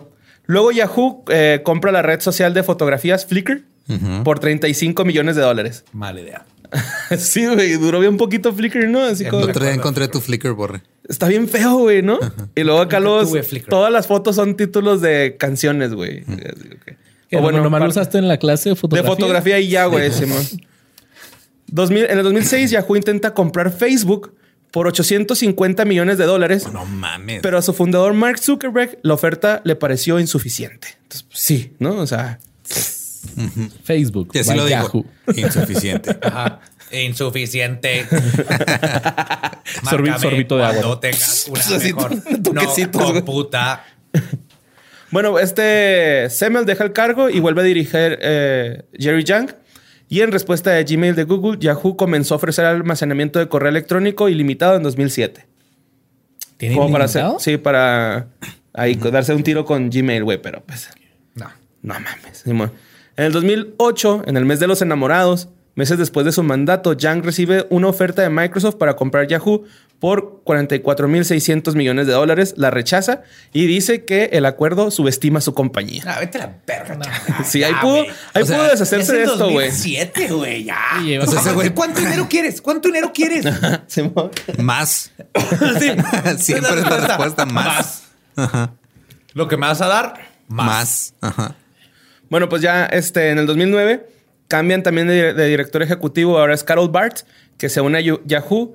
Eh, era la directora ejecutiva después de que Jan, Jan renunció en noviembre del 2008. Y de hecho, Bart deja la compañía hasta el 2011 a medida de que los ingresos se desploman y el mercado publicitario entra en crisis. Ya aquí nadie estaba us- usando el Yahoo solo para hacer memes de Yahoo Respuestas. güey, ¿no? Esa era la única función que tenía Yahoo, güey. Luego, en enero de 2012, Scott Thompson, presidente de la división de PayPal de eBay, es nombrado director ejecutivo de Yahoo, reorganizando la empresa y despidiendo a miles de empleados, lo cual en vez de ayudar solo hizo que se fueran más directito a la verga, güey. Yahoo se pone al frente de la organización y yo pienso que eh, esto saló a Marisa Mayer de Google, donde se había convertido en la ejecutivo senior. O sea, ella llegó de Google a poner orden ahí en, Ah, en- Yahoo. Yahoo. Ajá. Ajá. O sea, Este. pasar de Google a Yahoo, madres, no fue un buen movimiento. Simón, ella quería eh, como que la búsqueda. Es como pasar de jugar en la Bundesliga a jugar en los Bravos, ¿no? Ajá. Sí. Saludos, Marquito. Ya salgo, cabrón. Bueno, pues este. ella quería como que radicalizar el pedo de los buscadores, güey, pero pues no, no había No nada que radicalizar, güey. Mayer se embarca en una ala de adquisiciones de nuevas empresas y argumenta que nuevas personas y experiencias en productos revivirán la compañía. En mayo, Yahoo pagó 1.100 millones de dólares por el sitio de blogs Tumblr, el cual los ayudó a estar un poquito a flote durante dos años. Tumblr, hasta que dijeron, ¿saben qué? Ya vamos a dejar que la gente ponga porno en Tumblr. y luego Tumblr se fue a la verga también, güey. Sí. Por falta de poder ver vergas y otras cosas. Tumblr. ¿Esto fue culpa de Yahoo? sí, güey. Sí, Sí, sí, sí. sí. Yahoo dijo, vamos a hacer Tumblr family friendly. La gente dijo, güey, la neta no, Para, o eso, sea, para eso no es Tumblr. quiero imbécil. ver poesía y, y- y porno, güey. O sea, para eso es Tumblr, para ver ¿Por qué ma- poesía mala y porno, güey. ¿Por qué me haces escoger? Sí. sí, me vengo y luego leo poesía. Luego, eh, más tarde, güey, así como le pasó a Hotmail, también Google tuvo problemas de privacidad y ciberseguridad. ¿Google o Yahoo? Yahoo, perdón. O sea, no. Ajá. A Hotmail le pasó y también a Yahoo, güey. Nada más que Yahoo, la empresa admitió el robo de más de mil millones de cuentas y toda la información asociada a esas cuentas. Mames. Yahoo llega a un acuerdo con Google para detener la caída en su negocio de búsqueda después de que Mayer reconociera su pacto con Microsoft a principios de año. O sea, Mayer, como quien dice, regresó a Google así de, güey, ayúdenme, güey, este pinche barco ya, ya está más hundido, güey, que a flote, güey. Y en julio del 2016, las pérdidas de Yahoo se agudizan a medida que los ingresos caen el 20% interanual. Y Verizon confirma que comprará el, negocio operativo principal de Yahoo por alrededor de 4.830 millones de dólares. Rechazó 44 mil, güey. Le están dando el 10%. ¿Cuántos? eh, ¿Ocho años después? Así Mames. pasa. Es que te fijas, por ejemplo, Google y Microsoft juegan el, el juego largo, güey. Así que tranquilos. eh, Google fue de. Con esto sobrevivimos con Yahoo, pero vamos haciendo un algoritmo que luego nadie va a poder competir Ajá. con él. Microsoft también es de. Vamos a darnos nuestro tiempo, probamos un teléfono, no jaló, no hay pedo, nos damos nuestro tiempo. compañías como Yahoo y así, lo que es de ya precoces, así de vas a comprar todo, la verdad. Y luego valen madre. Y 10 años después, cuando ya valieron madre, llegan así Microsoft ahora con su nuevo VR que va a cambiar las cosas, pero porque juegan el juego largo y ese es el siempre ha sido siempre el juego en el internet. güey. Es el, o ahorita ya, Güey, Yahoo hasta quiso hacerle competencia. O sea, quiso, quiso- se puso a producir series, güey. Fue de. No mames. Sí. Sí, ¿no traes eso ahí? No. Güey, hizo la última temporada de Community, la hizo Yahoo, güey. No mames, no. Y era Yahoo TV. Y valió verga horrible también, güey. No, ese no lo traigo, ese dato. Creo que de hecho, hubiera cambiado si le hubieran cambiado el pinche nombre. todo esto, güey, lo busqué en Yahoo, güey, para así como que, que alguien se acordó, güey, lo usó, güey. Pues bueno, hoy Jerry Yang está casado con Akiko Yamazaki, que la conoció en un intercambio que hizo en Stanford, y es el propietario de una fortuna valuada en 2.3 billones de dólares. Philo, o sea, David Philo posee una fortuna estimada en los 2.9 millones de dólares. Eh, hace poquito como filántropo donó 30 millones de dólares a Tulane University en el, do- eh, en el 2005, hace poquito, ya hace un chingo, güey. Pero su antigua facultad, eh, para su antigua facultad de ingeniería. También este Yang eh, puso un edificio de esos que son eh, autosustentables, güey, en su univers en Stanford, con, Ah, junto con su chingón. esposa. Qué chingón. Bueno. Eh, Está sí- curioso que si te pones a pensar ahorita es de, ah, ese güey tiene una fortuna de 2.3 billones de dólares. Tiene más dos- dinero dos- del que se puede gastar. No, o sea, son seis 2.300 vidas. millones de dólares. Ese es el 2% de lo que vale Jeff Bezos, güey. Pues estuvo ¿Con en todo güey. divorcio? Sí, güey. ¿Qué? Su madre. Sí, eh, el güey figura como las personas más ricas según la revista Forbes. No, ya no, güey. No, ya no. Pero O sea, no estuvo está- en el no- puesto 524 y Filos en el 240, güey. no mames, güey. O sea, hay 500 güeyes que tienen más de 3 mil millones de dólares. güey. ¿Qué haces con tanto dinero? Y los vatos... Quedártelo, güey. No lo usan para nada más que nomás estar. eso se vuelve un pinche high score de Ese maquinita, es, güey. ese es mi, mi respeto a Elon Musk, güey. Tiene un putero de lana y lo que hace es, vamos a mandar un pinche carro con un astronauta tocando David Bowie a la luna, a Marte, Ajá. porque podemos. Porque es la única forma en la que se me para en estos días. Y luego mandó un cohete que fue y volvió y lo logró. Y vamos a hacer túneles con carros que se manejan solos Simón. y lo está logrando. Sí. Para esto usa la lana, güey. Sí, para mejorar la vida. Pero también que le pague mejor a sus ingenieros. Ya están quejando mucho. Oye, y luego ya, este, por último, Yang y Filo desarrollaron sus proyectos bajo una fuerte convicción que según sus pa- propias palabras, y CH mi madre si no dijeron así, pero se me hizo bien bonito porque siento que fueron visionarios que no estuvieron en el momento adecuado, güey, del internet. Pero aún así, o sea, no estuvieron en el momento adecuado y aún así están cagados en güey. Simón. Pero dice, siempre pensamos que internet podía cambiar la vida de las personas y ha demostrado que en su propia experiencia esto ha sido cierto. Pues sí, les cambió la vida, les dio un chingo de lana. Tuvieron Y- sus mejores victorias y sus peores derrotas. En, el- en- En Yahoo. En Yahoo, güey. Y aquí estoy en la página de internet de Yahoo. No la años que no me metí, yo creo, a Yahoo. Y es una página de noticias. Es igual, güey, que como estaba antes, se me figura. Pues ya no es tanto se ve pues, nueva, güey. O sea, Ajá, se ve, se ve como- principio de los 2000 como que de distrito escolar. A ver, fíjate, la, la primera güey. nota de qué día es, güey. A lo mejor ni la actualizan. No, sí, Alicia Villarreal es presa de críticas por abuso a su hijo. Bueno, Alicia Villarreal. Ay, ay, Alicia Villarreal se casa con Luis Miguel así, ¿no? Eso es arambulada, pero- Ya. Ah, sí, es cierto. Ya vamos a saber cuándo se, se grabó este episodio, güey. Sí. Adivina la noticia dentro de dos semanas. Pues bueno, y si alguna vez contaron un chiste en voz baja en la escuela y luego otro güey que te escuchó lo decía en voz alta y todos se reían, seguro sentiste la ira y el coraje y mucho más si el cabrón no te daba crédito y se llevaba todas las risas y los aplausos. Como cuando tú usas eso en el intro de un que fue de ellos y te lo copian y no se dan cuenta, güey. Exactamente. Pero ¿sabes quién más, ¿sabes quién más sintió eso? Los gemelos Winklevoss. Winklevoss. Cuando el joven Mark Zuckerberg les robó su idea de Facebook. güey. Army Hammers. El Army Hammer. Sí, por eso se enojaron tanto se volvieron caníbales, ¿no? Pinche Eisenberg. Pues son Cameron y Tyler Winklevoss. Los Winkle les dicen. Los Winkles. Los Winkles. Twinkies. Y pues si vieron la red social, pues ya más o menos sabrán quiénes son. Y si no la vieron, ellos nacieron el 21 de agosto del 1981 en Southampton, Nueva York. Son gemelos espejo, lo que significa que no solo provienen de un solo óvulo fertilizado, sino que su embrión se dividió un poquito más tarde. O sea, son cuatitos. No, no. son- no pasaron más ¿Sí de una gemelos? semana como el mismo cuerpo, güey. ¿O se iban a hacer 100 meses? No, no, no, güey. o sea, Es que por ejemplo, los cuates. Sí, o sea, nacieron siameses, güey, no las semanas se No, iban a nacer, dije. A lo mejor era una célula y luego, pum, acá se separó, güey. No, como decir, cuates es dos óvulos Dos. diferentes Ajá. y se pueden no parecer ni madre. Ah, yo pensé que era la bolsa, güey, donde estaban. No, no, no, es el óvulo. O sea, son cuates, son dos óvulos, dos espermas, nacieron en el mismo tiempo, en el mismo útero, pero pueden no parecerse ni madre. Gemelos es eh, un óvulo, pero se hace. Un óvulo, dos espermas. Ah, ok. ¿Y sabían que cuando el, el esperma fecunda el óvulo, hay una descarga eléctrica, güey? Y el óvulo le da permiso, ¿sabías eso? Escoge de entre los espermas. Y hablan como la- con la voz de Bruce Willis. Smack, smack, smack, smack, smack.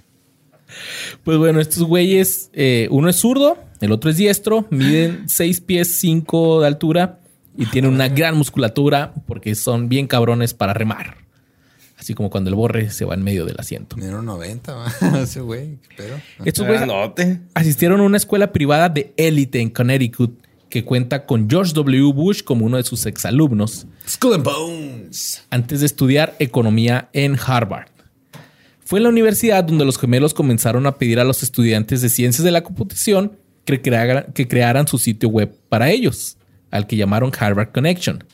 Entre ellos se encontraba un pequeñín llamado Mark Zuckerberg, tres años menor que ellos, y que ya está involucrado en un proyecto de networking propio. Entonces, ninguna de las dos partes tenía una idea genuina- genuinamente nueva, ya que OpenDairy la primera red social reconocible había estado en línea desde el 98. Pero cuando Zuckerberg lanzó The Facebook en el 2004, los gemelos vieron su sitio web reflejado en él y lo demandaron. Entonces pasaron los siguientes cuatro años demandando a Mark Zuckerberg, tiempo durante el cual otros sitios web y negocios que sacaron estos güeyes fracasaron vilmente y Facebook ya tenía 100 millones de personas registradas. Finalmente, el estudiante al que nunca habían pagado para arreglar su sitio web les dio 65 millones de dólares, incluidos 45 millones en stock, que son las acciones stock, Ajá, Sí, acciones. ujú. para que luego, para que lo dejaran en paz. Que ¿Ya se estos fueron que 20 al- millones de dólares en efectivo, o sea, dinero, dinero y 45 millones en acciones.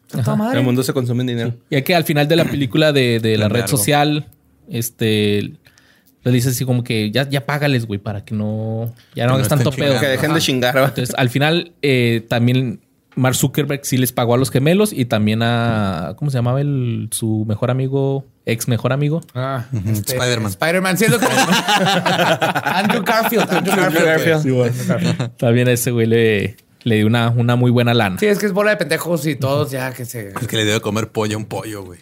Ah, sí, es cierto. güey. y eh, pues, ¿qué hicieron estos eh, gemelos cuando Mark Zuckerberg les pagó? Pues decidieron demandarlo nuevamente, pero esta vez no tuvieron éxito. ¿Pero qué hicieron? Demandaron a sus propios abogados, güey. What? Sí, porque así que, ah, cabrón, no me ya volvió ganar. ridículo. Sí, o estaban sea, bien emputados esos güeyes. No, es que digo, son son güeyes que vienen de dinero, güey. En Connecticut hay mucha lana. De Estaban en Harvard y. Ajá, están en Harvard, y remaban. güey. O sea, ¿Qué, más- que- qué deporte más rico y exclusivo que Simón. el rowing team, güey. Sí. Pues en el 2007 los gemelos Winklevoss fueron incluidos en el equipo panamericano de los Estados Unidos y compitieron en los Juegos Panamericanos del 2007 en Río de Janeiro, Brasil, donde ganaron la medalla de plata en la prueba de cuatro hombres y en la de ocho hombres la medalla de oro. También ahí se separaron. Qué chido. ¿Eh? Le salió uno así, güey. Como pero, es que- Gremlins. pero estos vatos literal, o sea, básicamente fue así que, eh, Luis, ¿sabes que estaría bien chido, carnal?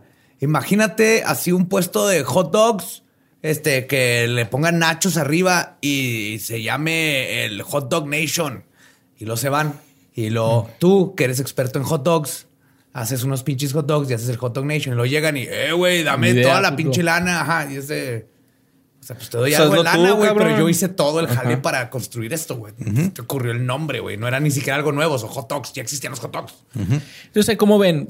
Mark Zuckerberg no es villano, o sea, No, sí es también, es un No, hijo de la verga, güey. sí, pero- claro. o sea, na- nadie está bien aquí, güey. Por eso dije ahorita, o sea, son una bola de pendejos todos. Ajá, o sea, na- na- nadie está bien aquí. Es Mark Zuckerberg ahorita su hobby es este, mandar la verga a democracias enteras, güey. O sea, ¿Viste en Australia que los sí, güey. Que parte lo entiendo, por- pero por no sé cuánto, tengo una semana entera, no podías poner nada de noticias de Australia si era- estabas en Australia en Facebook. ¿Por qué? Nomás porque. Porque las, los medios y el gobierno australiano quería hacérsela de pedo a Facebook por pedos. de Mm, es que no, no era necesariamente eso. O sea, la, está bien intencionada la ley, pero está mal aplicada. O sea, lo que pasa es de que se están quejando. Por ejemplo, cuando te metes a Google y buscas el clima, Google lo que hace es de que jala esa información de una página que te da el clima. Entonces, en realidad, Google no está teniendo, o sea, de su lado, lo único que está haciendo es jalar información que alguien más está recopilando. güey. Entonces, lo que hace Facebook cuando pones un- una, o, o una noticia o también Google es de que te enseña como el preview de la noticia y puedes leer la nota completa, pero no, no para e- ellos lo hacen para que no te salgas de Facebook o de Google y nada más y, y no te vayas eh, con tu tráfico a otro lado. Pero eso afecta a los que están creando ese contenido, a los que están reportando, los que está, el güey que está ahí con el termómetro, porque así funcionan los meteorólogos, ¿no? Está un güey ahí afuera.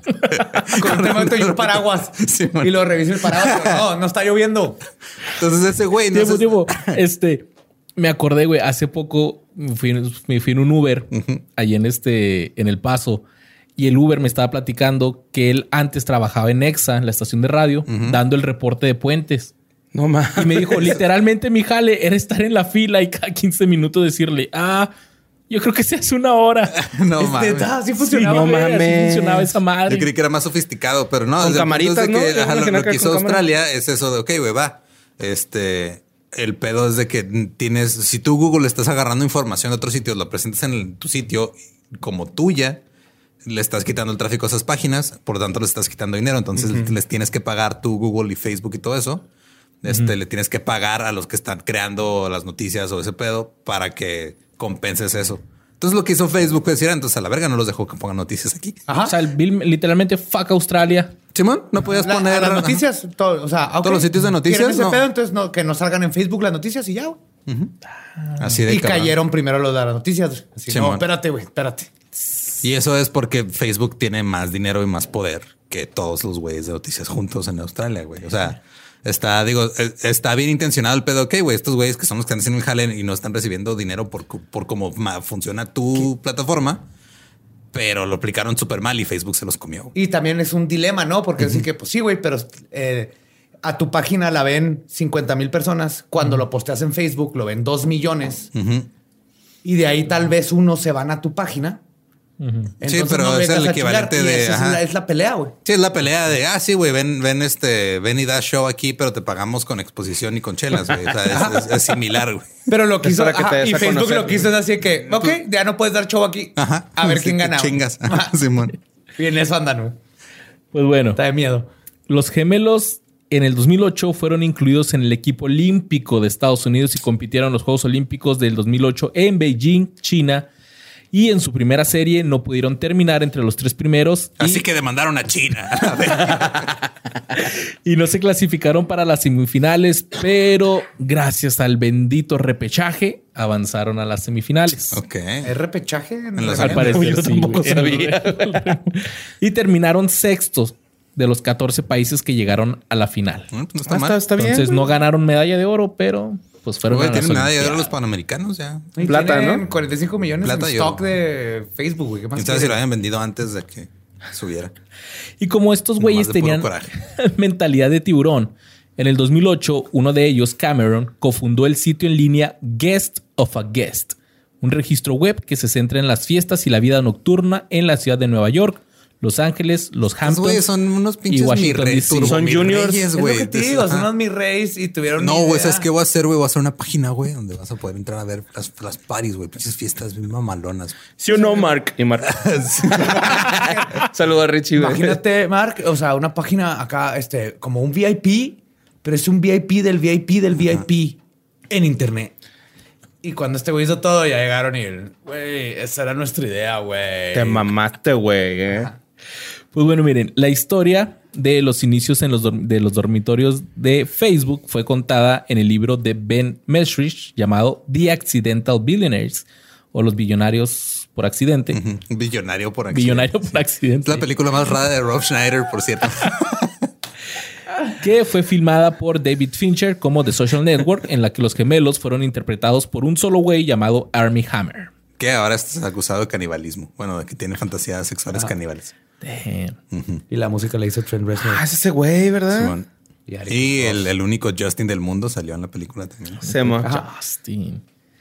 Total que eh, los gemelos fueron Justin la hace de Albert Google. No, güey, es George que- Napster, güey. George Napster. Fuck you, güey. Los gemelos fueron representados en el programa de televisión animado Los Simpson en el undécimo episodio de la temporada 23, el episodio llamado The Doe Show Network, que Wow. se emitió el 15 de enero del Esos 2012, escritores con todo, güey. donde los gemelos Winklevoss son vistos remando en los Juegos Olímpicos del 2012 contra las hermanas de March, Patty y Selma. ¡Oh, qué chingón! No he visto ese episodio, tristemente. Nadie ha visto los Yes. últimos cinco Creo años de Simpsons. Sí, yo de te repente los veo. 15.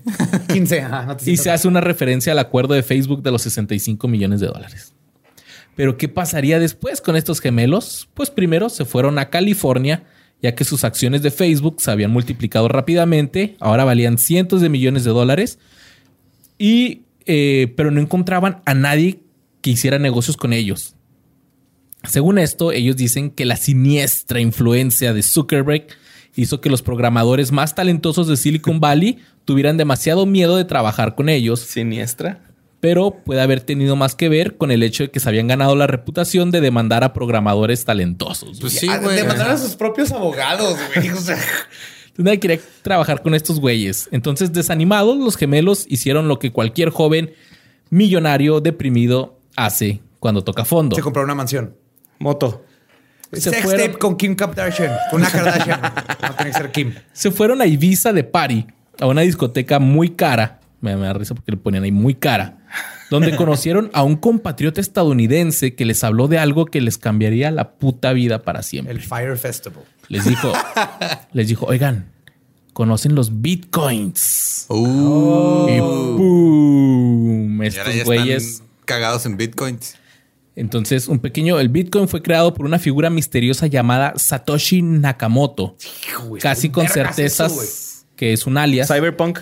Es Cyberpunk, güey. Sí. Es Hideo Kojima, güey. Pero Sí, luego, luego. Y es una amenaza al cambio climático también ahorita. Pero a- vergas, Hideo Kojima. ¿A poco sí? Sí, ¿O estás mamando? Ah. no, o sea, la- el Bitcoin, o sea, el- nada más el mantener todo el mercado de Bitcoin consume Ah, más sí. energía que países completos. güey. ¿Sabes también qué? Todo lo Este, demás que hacen. Crecer mota, güey. Sí, también. Está ahí un des... Nos vamos a morir en, en 20 años. Sí, Ese sí. es el resumen. ¿Debemos sacar Disfruten los 20 20 años años? que nos quedan. ¿Tres mordidas? Pero ¿Un Bitcoin. pan qué? Un pan que. Ay, no. Ay, no.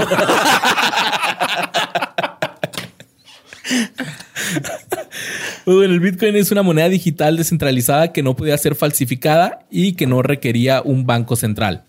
Habiéndolo creado, este Nakamoto desapareció y nunca ha sido identificado de manera concluyente. Entonces, para los gemelos, esto fue parte de la atracción hacia Bitcoin, porque esta vez no habría ningún Mark Zuckerberg que los jodiera, por lo que compraron todo lo que pudieron. Los gemelos también invirtieron en un negocio de comercio de Bitcoin llamado BitInstant. Y eh, al hacerlo descubrieron que para algunos, pues Bitcoin, Bitcoin era más un proyecto político y además de inversión, ya que mucha gente empezaba a comprar cosas bélicas como armas, drogas con, con los Bitcoins, pues porque nadie los... Puede rastrear. Sí, no, No los- está Y a, regulado. y a los países no les gusta Bitcoin porque Algunos no, a otros sí, güey. sí, pero a muchos es el estas los ba- eh, no es a los países, a los bancos. Los- Pero lo, lo que sigue es Ethereum, güey. Hay que meterle todo Ethereum ahorita. por culpa de Ethereum, no hay 3060 de RTX, ni 3080 ni 3090. Hicieron la 3060 para que no puedas usarla para minar Bitcoin. Y ya encontraron para minar. eh, eh, si Ether. puedes, este. ¿Qué es minar? Ya me, ya me Ethereum. lo han dicho una vez, pero no. El O sea, es- dinero, es- el Bitcoin lo minas. Así Como como, se, así como se mina el oro, güey. Ándale. Mira, a Bit- para, porque es otro episodio, pero hay un número finito de Bitcoin en todo el mundo. Ok. O sea, hay, no sé, pone un Sí, millón como cualquier de Bitcoin. moneda, o sea, existe lo que como hay. si fuera Hay un como, límite, como es- un material precioso. Sí, eso Ok. es- Hay un límite. O Eso sea, es lo hay- que le da valor. Va. Entonces, en lugar de mandar a mineros a- con picos y así, necesitas tarjetas de video. Unos son con tarjetas de video, unos son con este diferente tipo de procesador. Ay, güey. Son diferentes herramientas entonces. En tu compu, entonces tú tienes, pones a tu compu a minar que está mm, moviendo algoritmos y Sí, bla, bla, y de- Con el buscaminas ahí no acá. Sí, man. De Ah, hecho, tú no haces nada, no está la compu tu, tu, tu, tu, tu, Sí, man. y de repente, pum, tienes punto 00001 de Bitcoin. Entonces, si juntas, por ejemplo, el, el- el Ethereum, es, el- las tarjetas de video este, son las mejores para Ethereum.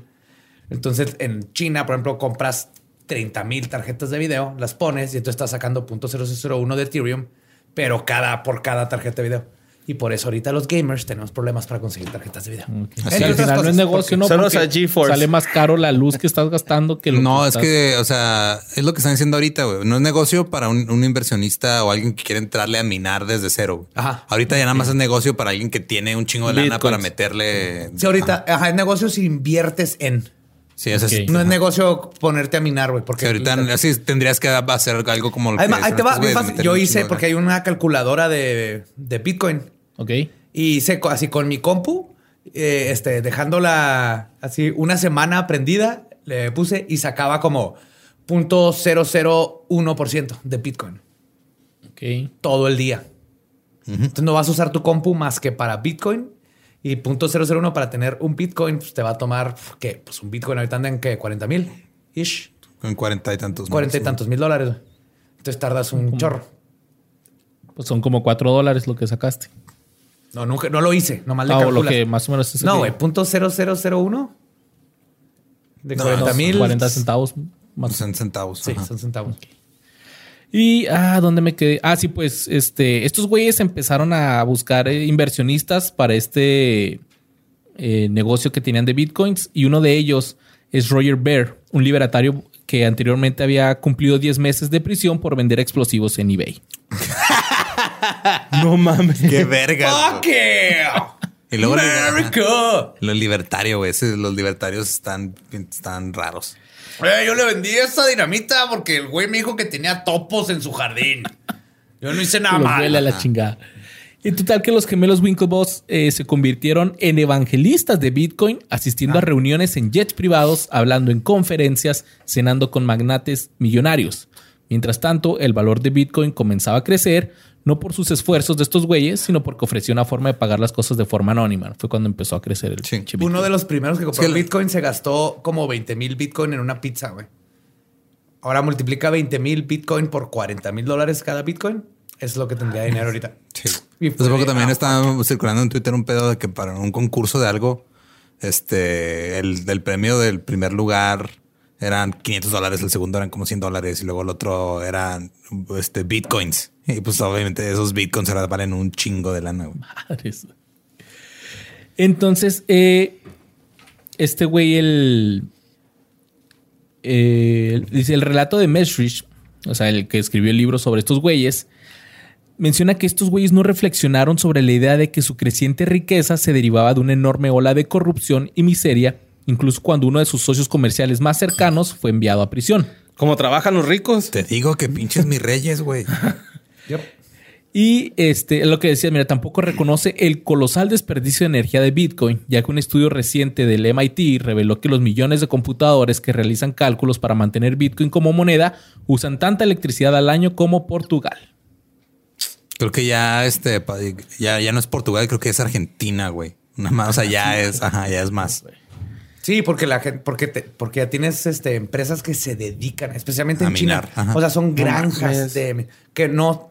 No ¿Son los que están hecho- abajo del, del mar, güey? Ah, güey. ¿No? Son, No, son es- lugares cualquiera, güey. O sea, aquí sí, digo, sí, sí, Es que hay unas computadoras, ¿no? Que están abajo del mar, güey. Si hacemos el cálculo ahorita y decidimos que a lo mejor eh, este espacio está mejor aprovechado minando bitcoins, quitamos a que fue ellos y ponemos un chingo de compus aquí. Chingado, lo hacía el boss, güey. Pues el- mira, ¿dónde está ahora, güey? ¿Dónde está tu pinche voz ahora? ¿No vino? Culo. Se enfermó, güey. Sí, se enfermó del culo. Pues, eh, Bitcoin, Bitcoin Billionaires, Billonarios del Bitcoin, es el nombre del nuevo libro que se lanzó en el 2019, donde Ben Mesrich cuenta toda la historia que pasó después con estos gemelos. Y para terminar, pues estos güeyes siguen viviendo la vida y en el 2019 Bloomberg fijó su patrimonio neto combinado, que consiste principalmente en bitcoins y activos criptográficos, en alrededor de 1.450 millones de dólares. O sea, ellos 1.4 nacieron millones de ricos dólares. y nomás se han mantenido Se han ricos. mantenido porque- ricos, sí. ¿Qué pedo? Porque así funciona. Y en el por el 2024 se van a, a volver a combinar en uno solo. ¿verdad? Pero O van a hacer cel. Se lo van a absorber con la cola. perfecto. Está succionando. Pero yo estoy seguro que estos güeyes siguen ardidos con Mark Zuckerberg. Totalmente. Claro, güey, obviamente. que- Ajá, sí, porque esos güeyes tienen mil millones de dólares. Mike Zuckerberg se las tiene decenas de Era un millones güey de dólares. con beca y, y se los chingó, güey. ¿Tendrán Facebook estos güeyes? ¿Quién sabe? Tienen que, güey. Está huevo, ¿no? Y el Mark, vigílenme esos dos cabrones. Ajá. A ver si se hace un solo Facebook. de esos de pareja, ¿no? De esos de Hay pareja. que estar pendientes cuando esa madre se haga cel, el, el hombre perfecto. Y pues ahí siguen los gemelos, güey. Ricos. Qué bueno. Las De ahí de, de mis reyes. ¿Y todavía reman? negocio. Yo creo que ya no. sí, güey. no, que acá de. Vamos a Ibiza y se van. Yo creo. Bueno, fíjate, güey. Hace 22 años, Sean Fanning y Sean Parker, dos estudiambres de Northeastern University en Massachusetts, decidieron que ya estaban hasta la madre de comprar CDs, de escuchar los matices en los vinilos y de grabar cassettes cuando salían canciones en el radio. Y para colmo, que el locutor hablara sobre la canción, güey. Y como los dos nerds que son, decidieron hacer Napster, un programa de descarga de música en formato de MP3, convirtiéndose en la primera gran red de intercambio de música. Le pusieron Napster por el seudónimo de Sean Fanning. Le decían Napster a ese güey. Que porque le encantaba planchar. Oreja. What? O sea, era bien dormilón. Napster. Ah, ok. De nap. Ah, de Y- y tomar y de- naps. planchar de es dormir. ma- y master, ¿Planchar oreja? y master de maestro de dormir. Nap. Napster. Planchar puede ser coger. Sí, no, yo, nomás- ajá, dije planchar. o sea, que, está, que tiene que Oreja. ver planchar con. Ok. Ok. La primera versión El sal... Nap Master. Sí. Ajá, Napster. Ujú, Lo que dijo Luis. La Luego dije yo más tarde, más fuerte. Ahora sí me hiciste. Ahora sí. Bueno, sí me diste crédito. Gracias. La primera versión salió en el 99. Fue el primero de los dos sistemas de distribución de archivos entre pares de popularidad en masas y aparte tenían esa popularidad porque mantenían a los usuarios conectados con una red centralizada. Ok. Ahora explícame lo que acabas de decir. Sí, a ver, para- mira, la, la red centralizada, güey, era para lo que estábamos diciendo ahorita de Ares, güey. De que no se desconectara la descarga en el momento de, de que el usuario se fuera. Sí, Pinche borre, sí, sí estudió. Sí, güey, yo hago mi tarea, güey, desde el señor de los... El aburrido de los anillos. de- Y no te creas, mi yo. Hey, don señor de los anillos para ti, Borre. Para mí es el de los anillos nada más, güey. Bueno, el vato de los anillos, güey. ¿no? Un solo anillo, el que va a gobernar el mundo. Güey, su nombre lo dice culo, anillo, culo. Es un culo, güey. Tú dale, güey, tú sigue Luego en el escarbando, 2000, luego en el 2000 las empresas la, empe- la empezaron a llorar y pues ninguna publicidad es mala y esto hizo que Napster le cayeran más usuarios con un pico de 26.4 millones de personas y ya después tener 85 millones de usuarios en todo el planeta. El efecto Streisand. ¿Fue nomás las empresas o ya era también, pues Blink 182, ¿no? Fue una de las que lloró No. y Lars de Metallica o todavía no? No. Ahí, ahí te va, ahí te va. Ahí va más adelante. No Ah, comas ok. ansias, mi querido Luis. Es que me gusta Si comer. quieres comer, come. Ah. La gente nerd decía que en esto se basaba el Internet, en el intercambio de archivos y que lo único que iban a hacer era que la gente iba a emigrar a otras plataformas como Ares, Audio Galaxy, Morpheus, Nutella, Casa, LimeWare, etc. En julio del 2001 le cerraron todo el teatrito ya que un juez dijo que esto era para prevenir más violaciones de derechos de autor. El 24 de septiembre de ese mismo año había prácticamente llegado a su fin Napster. Eh, Napster pagó 26 millones de dólares en las empresas discográficas por daños y 10 millones por futuras licencias, porque pues querían continuar con el negocio, ¿no? Sí, entonces la industria de la música la que... Ajá. Que, que son como Y metálica. tres, cuatro Ahorita creo que son cuatro ¿no? disqueras grandes. En ese tiempo eran más, pero creo que todavía quedan cuatro o tres nada más. Pues miren, aquí en Ciudad Juárez a los chismosos les decimos peinetones, pero en el mundo de la música se les dice Lars Ulrich. Porque este baterista fue el primero en demandar a Napster por derechos de autor y es que le ardió porque su canción I Disappear ya andaba rolando en Napster antes de que saliera al aire. Él y Hetfield, güey, son los más asquerosos. Luego también Dr. Dre, güey. Se emputó y también metió demanda.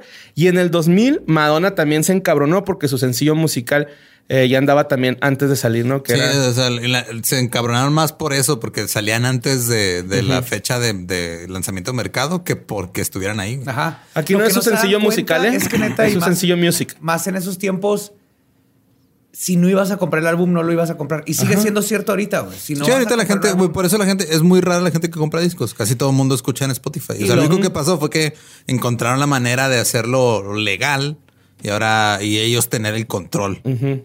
Sí, de hecho, el, el- el que compra discos ahorita es porque es coleccionista, güey. Ajá. No, Sí. es nada No, más por tenerlo físicamente y ya. Y en esos tiempos también, o sea, el que el pagar por música digital no pasaba. Sí, era de que, ah, este salía un sencillo y luego comprabas el disco y resulta que el sencillo era el único error la chida, todos Sí, estaban está Y vinculados. acá lo, lo irónico es como artista, ¿no? ¿Qué prefieres? Este, que, que tu obra sea escuchada por un chingo de gente o ganar un chingo de lana. Y la, y la ironía es que era Metallica, Dr. Dre y Madonna, Ajá. multibillonarios con tours del mundo, los que le hicieron de pedo. Cuando, por ejemplo, este, bandas mucho más chiquitas, Ajá. hasta decían, qué vergas, porque había gente que nunca me hubiera escuchado. Pues de hecho, en, en la contraparte, güey, estaba Dexter Holland de Offsprings. nice.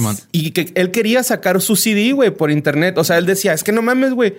A mí- yo hubo, tuve más descargas, güey, que compras de discos, güey. Yo debería sacar mi disco por internet. Y cobrar. Ajá, y No, cobrar. Y no me pero acuerdo quién, quién dijo que se la estaba cagando a Lars y a todos ellos. Como que no mames, o sea, la gente te está escuchando porque la haces de pedo si tú ganas de los conciertos. O sea, si bajan tu rola y te Pues, van a hecho, querer ir a ver a ¿No los te acuerdas del episodio de, De South, South Park, Park, güey? sí. Estaba buenísimo, güey. Ah, Sí, ahora va a tener que viajar en un jet privado más pequeño, Britney Spears. por Sí, tu mo- culpa. También había una caricatura de Flash. nos- ya no, nos- a muchos no les tocó Uh, eso. sí, man, es buenísimo. Y era Lars Ulrich y, y este. Hetfield. Y Hetfield. Hetfield era nomás así que. "Ah, Metallica. Nada más, ¿qué?". nada más gruñía. Ajá. Y el Lars era así como un trollcito. "Ah, pinches vatos". Y era. Fue todo el pedo. De hecho- ¿sabes también quién se benefició un chingo, güey? Radiohead. Estos güeyes nunca habían figurado en las listas de popularidad, güey. Y, se posicionaron en el top 20, güey, de, de- del Billboard por, por Napster, güey. Porque mucha gente empezó a, descargar su música, güey, de Napster. O sea, esos güeyes... Y es que es una pelea que- sigue hasta la fecha, güey. O sea, al grado de que a Metallica le silenciaron su pinche concierto en Twitch. Bueno, su aparición en un evento. Sus propias rolas por pedos de copyright que puso Lars hace Ándele, pinche años, pendejo. de hecho, hay una. La otra estaba viendo la presentación de Blink 182 en los MTV Video Music Awards del 2000. Ajá. Cuando cerraron con un chorro de, de nanitos bailando por todo el escenario. Tenemos que cortar porque alguien tenía que ir al baño y la cámara se trabó. Y pues, cosas, cosas que pasan. Ajá. Cosas que pasan. Ajá. ¿Ya estás grabando? Sí, ya estamos grabando. Fue Borre el que tuvo que ir al baño. Fui yo. Sí. Borre dijo, ah, eh, gemelos, una alberca. Eso me recuerda que tengo que hacer algo. Los puse a Voy a remar. tirar unos cuates ahí al agua. Sí, voy a dejar los cuates en la alberca. Ya, más ágil, güey. Si no hacía eso del Ferras, ¿no? Fum, fum, fum. Pues bueno, queridos amigos legendarios, todos tenemos un amigo, o más bien, todos tuvimos un amigo que siempre estuvo ahí desde el principio cuando abrimos nuestro MySpace. Sí. Yo no tuve MySpace. ¿No tuviste MySpace? Yo sí conocí Ay, a of Gabe. Lo conocimos ¿Por en, MySpace? ¿No tuviste? MySpace. ¿Cómo? ¿Era muy chavos? ¿Para muy chavos? O sea, era así que le mandaste solicitud de amistad. Creo que teníamos amigos en común o algo así. La neta no me acuerdo cómo estuvo, pero fue tenemos amigos en común y luego ya después nos topamos en, en un, en un toquín con amigos en común y ya fue, ah, mira, tú eres la que tengo en MySpace. Es muy chido y ya. MySpace era el para fresas, güey.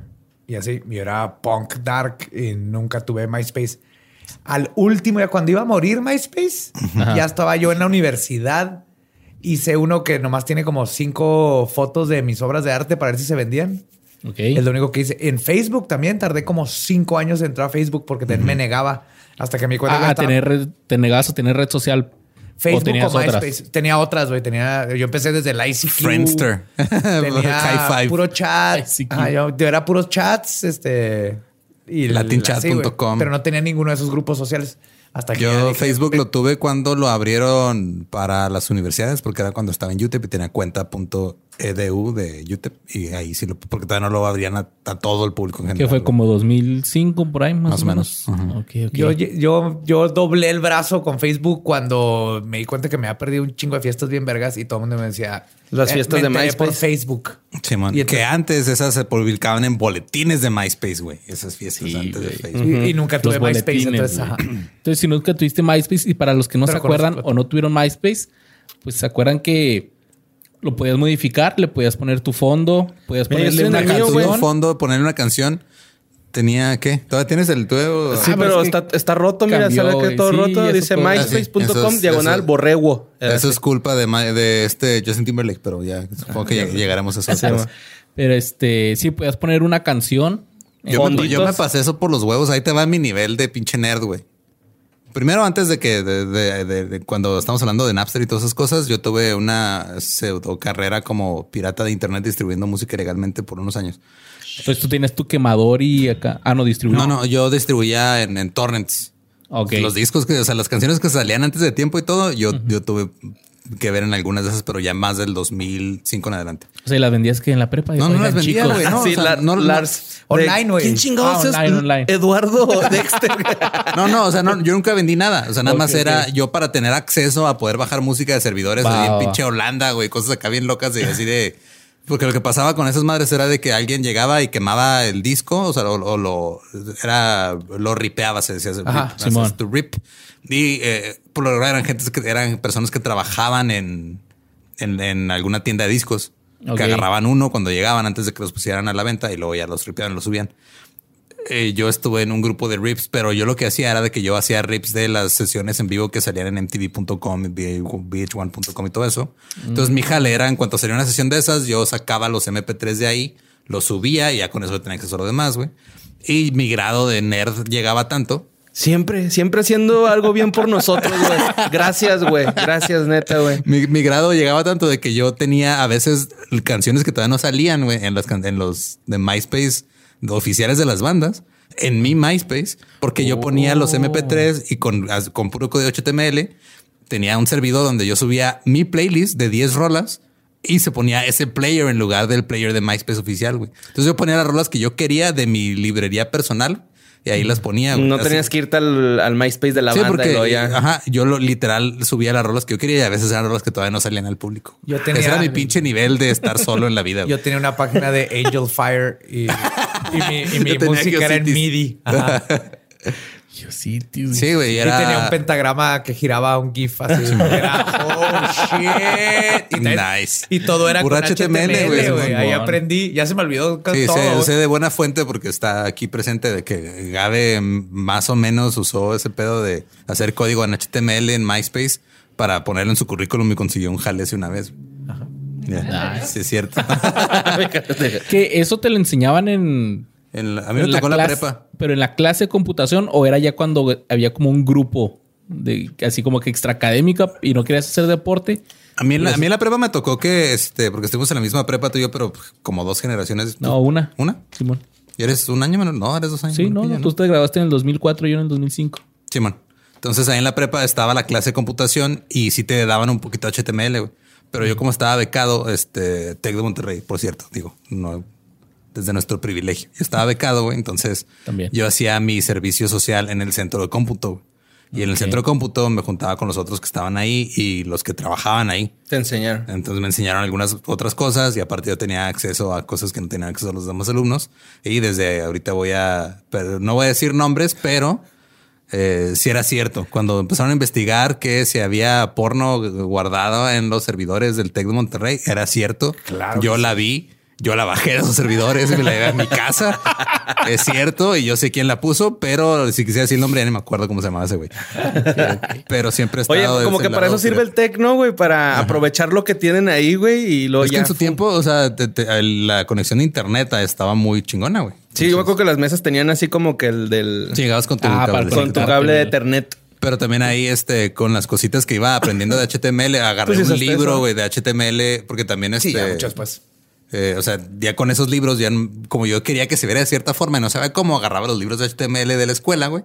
Y luego me ponía a investigar así que codiguito usar para que este se diera, saliera como así como news sticker abajo, así Como que saliera marquí. como ajá, que salía moviéndose el texto abajo. Marquesina. como marquesina y luego ya lo descubrí y lo metí a MySpace y luego me di cuenta que MySpace bloqueaba ciertos códigos de HTML, güey. Eh, luego salía bien culerote ahí va el código, güey. Pues. ¿Sabes para qué yo le saqué provecho al TEC de Monterrey? En mi casa teníamos impresora de esa. Dot Matrix. Pues en el TEC tenían las impresoras láser, güey. Sí, güey. Costaba, me acuerdo que era como 10 pesos la impresión a color y te la cargaban a tu A colegiatura. cuenta, y luego ya te la cobraban. Y ahí te va otra cosa que hice como becario del centro de cómputo, güey. Sí. A los alumnos que dan de baja, sus cuentas se quedan abiertas. Entonces agarramos esas cuentas y esas cuentas las cargamos las impresiones y no tenían manera de cobrarlas. güey. Nice. Oh. Está bien Y ahorita esos güeyes en buró de crédito. en buró de crédito por 200 pesos de impresiones en la prepa. güey. es el Tec de Monterrey, güey. Son unos hijos de puta, güey. Yo tenía eh, mi, mi mejor amigo de toda la vida que vivía a tres cuadras de mi casa. Su papá compró una de una impresora Dot Matrix Ok. y, y tenía un botón así como me- mecánico, así ¡coca! que era Quiet Mode. Entonces cambiaba de eh, eh, a, como si le taparan la boca. como si le hubieras puesto una almohada arriba para tratar de asfixiarla, güey. Es lo único que hacía, ¿no? Y, me- Tom- y de Tom- hecho, me acuerdo una vez con ellos que él, él- él tenía mi clave de internet, lo compartía con Julio y yo jugaba Diablo 1 en ese tiempo religiosamente. Y en algo estaba haciendo y en eso se, se fue la luz o alguien le levantó mi teléfono y cuando quiero conectar la están usando. Y yo, verga, eran como las 11 de la noche, güey. Y dije, fuck, la está usando el papá, porque el papá de mi amigo encontró el internet y le, le encantaba. Salí corriendo, güey, así a las 11 de la noche a la casa de mi amigo para este, ver qué pedo, decir algo. Y cuando llego por la ventana de la sala, se ve su papá y en eso algo hace y se le pone el blue screen of death. Sea, se le crachea la compu, güey. Y yo ¡ah! salí corriendo de regreso a mi casa, güey, para conectarme antes que él. Y sí le gané, güey. él se quedó sin internet. güey. Y no habían malos porque los dos estábamos usando una cuenta pirata. Nah. Tío, para lo que yo usé las, las impresoras láser fue para imprimir así pósters de, bueno, fotos así como estas, de bandas de Korn y tú, cuando me gustaba acá el New Metal. Y tu jefe eso- así de chingado, ¿por qué me aumentaron Sí, 200 güey, baros de la porque 200 varos de colegiatura? No, ahí decía impresoras. güey. Pero otra cosa que tenían los MySpace eran los boletines. Tú en tu perfil de MySpace podías poner una carta cursi ahí de que... oh, Que en sí los boletines empezaron hasta después, o sea, no estaban en un principio, güey, pero después como Sí. que se hicieron, este, o sea, tú nada más subías fotos o podías como que comentar, o sea, tenían los estados, que era como que comentabas así como ahora Facebook cuando subes cualquier cosa. Ok.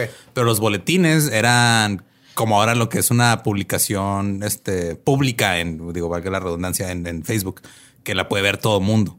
Entonces tú podías, este, aunque no lo tuvieras en tus amigos, podías ver esos, esos Sí, porque boletines. para los que no les tocó MySpace, MySpace era como una página de internet personal Ajá. con tus gustos, datos, Tus fotos, fotos, cosas. Y los boletines los pusieron después donde ya podías poner como Flyers. de Facebook en tiempo Sí, real, man. casi, casi. Y lo que está más chida que Facebook no haya agarrado de MySpace es el maldito top, top. güey. ¿Cómo tuve pedos con una ex por el top, güey? ¿Neta? ¿Por qué tienes esa en tu top? Porque es una amiga. Y es que todo el ¿Y por pedo, no ahí te va, güey. no estoy yo Ajá. en el primer lugar? Te salían tus, es que al principio en MySpace te salían como tus ocho mejores amigos. Era el top, pero era, al- era al principio no había manera de cambiarlo. güey. Ajá, era con los que hablabas más, Hay o- gente que eh, se dio cuenta que metiéndole código HTML podías es- esconderlo y luego reemplazarlo por un top así como que tú habías modificado y puesto en un cierto orden. Entonces ya después MySpace se dio cuenta de que la gente está haciendo eso. Entonces vamos a darle la opción de que ellos puedan escoger quién está en su top. Uh. Y, pero al principio no se podía. Al principio, este, incluso había como estas páginas de generadores de códigos de MySpace y de cosas. Y tú podías ahí generar tu top. Nomás ponías tus amigos ahí luego te los acomodaba, copiabas el código, escondía el top original y lo ponía ese encima. Chavos, ¿eh? Y el primero en estar en tu top era Tom.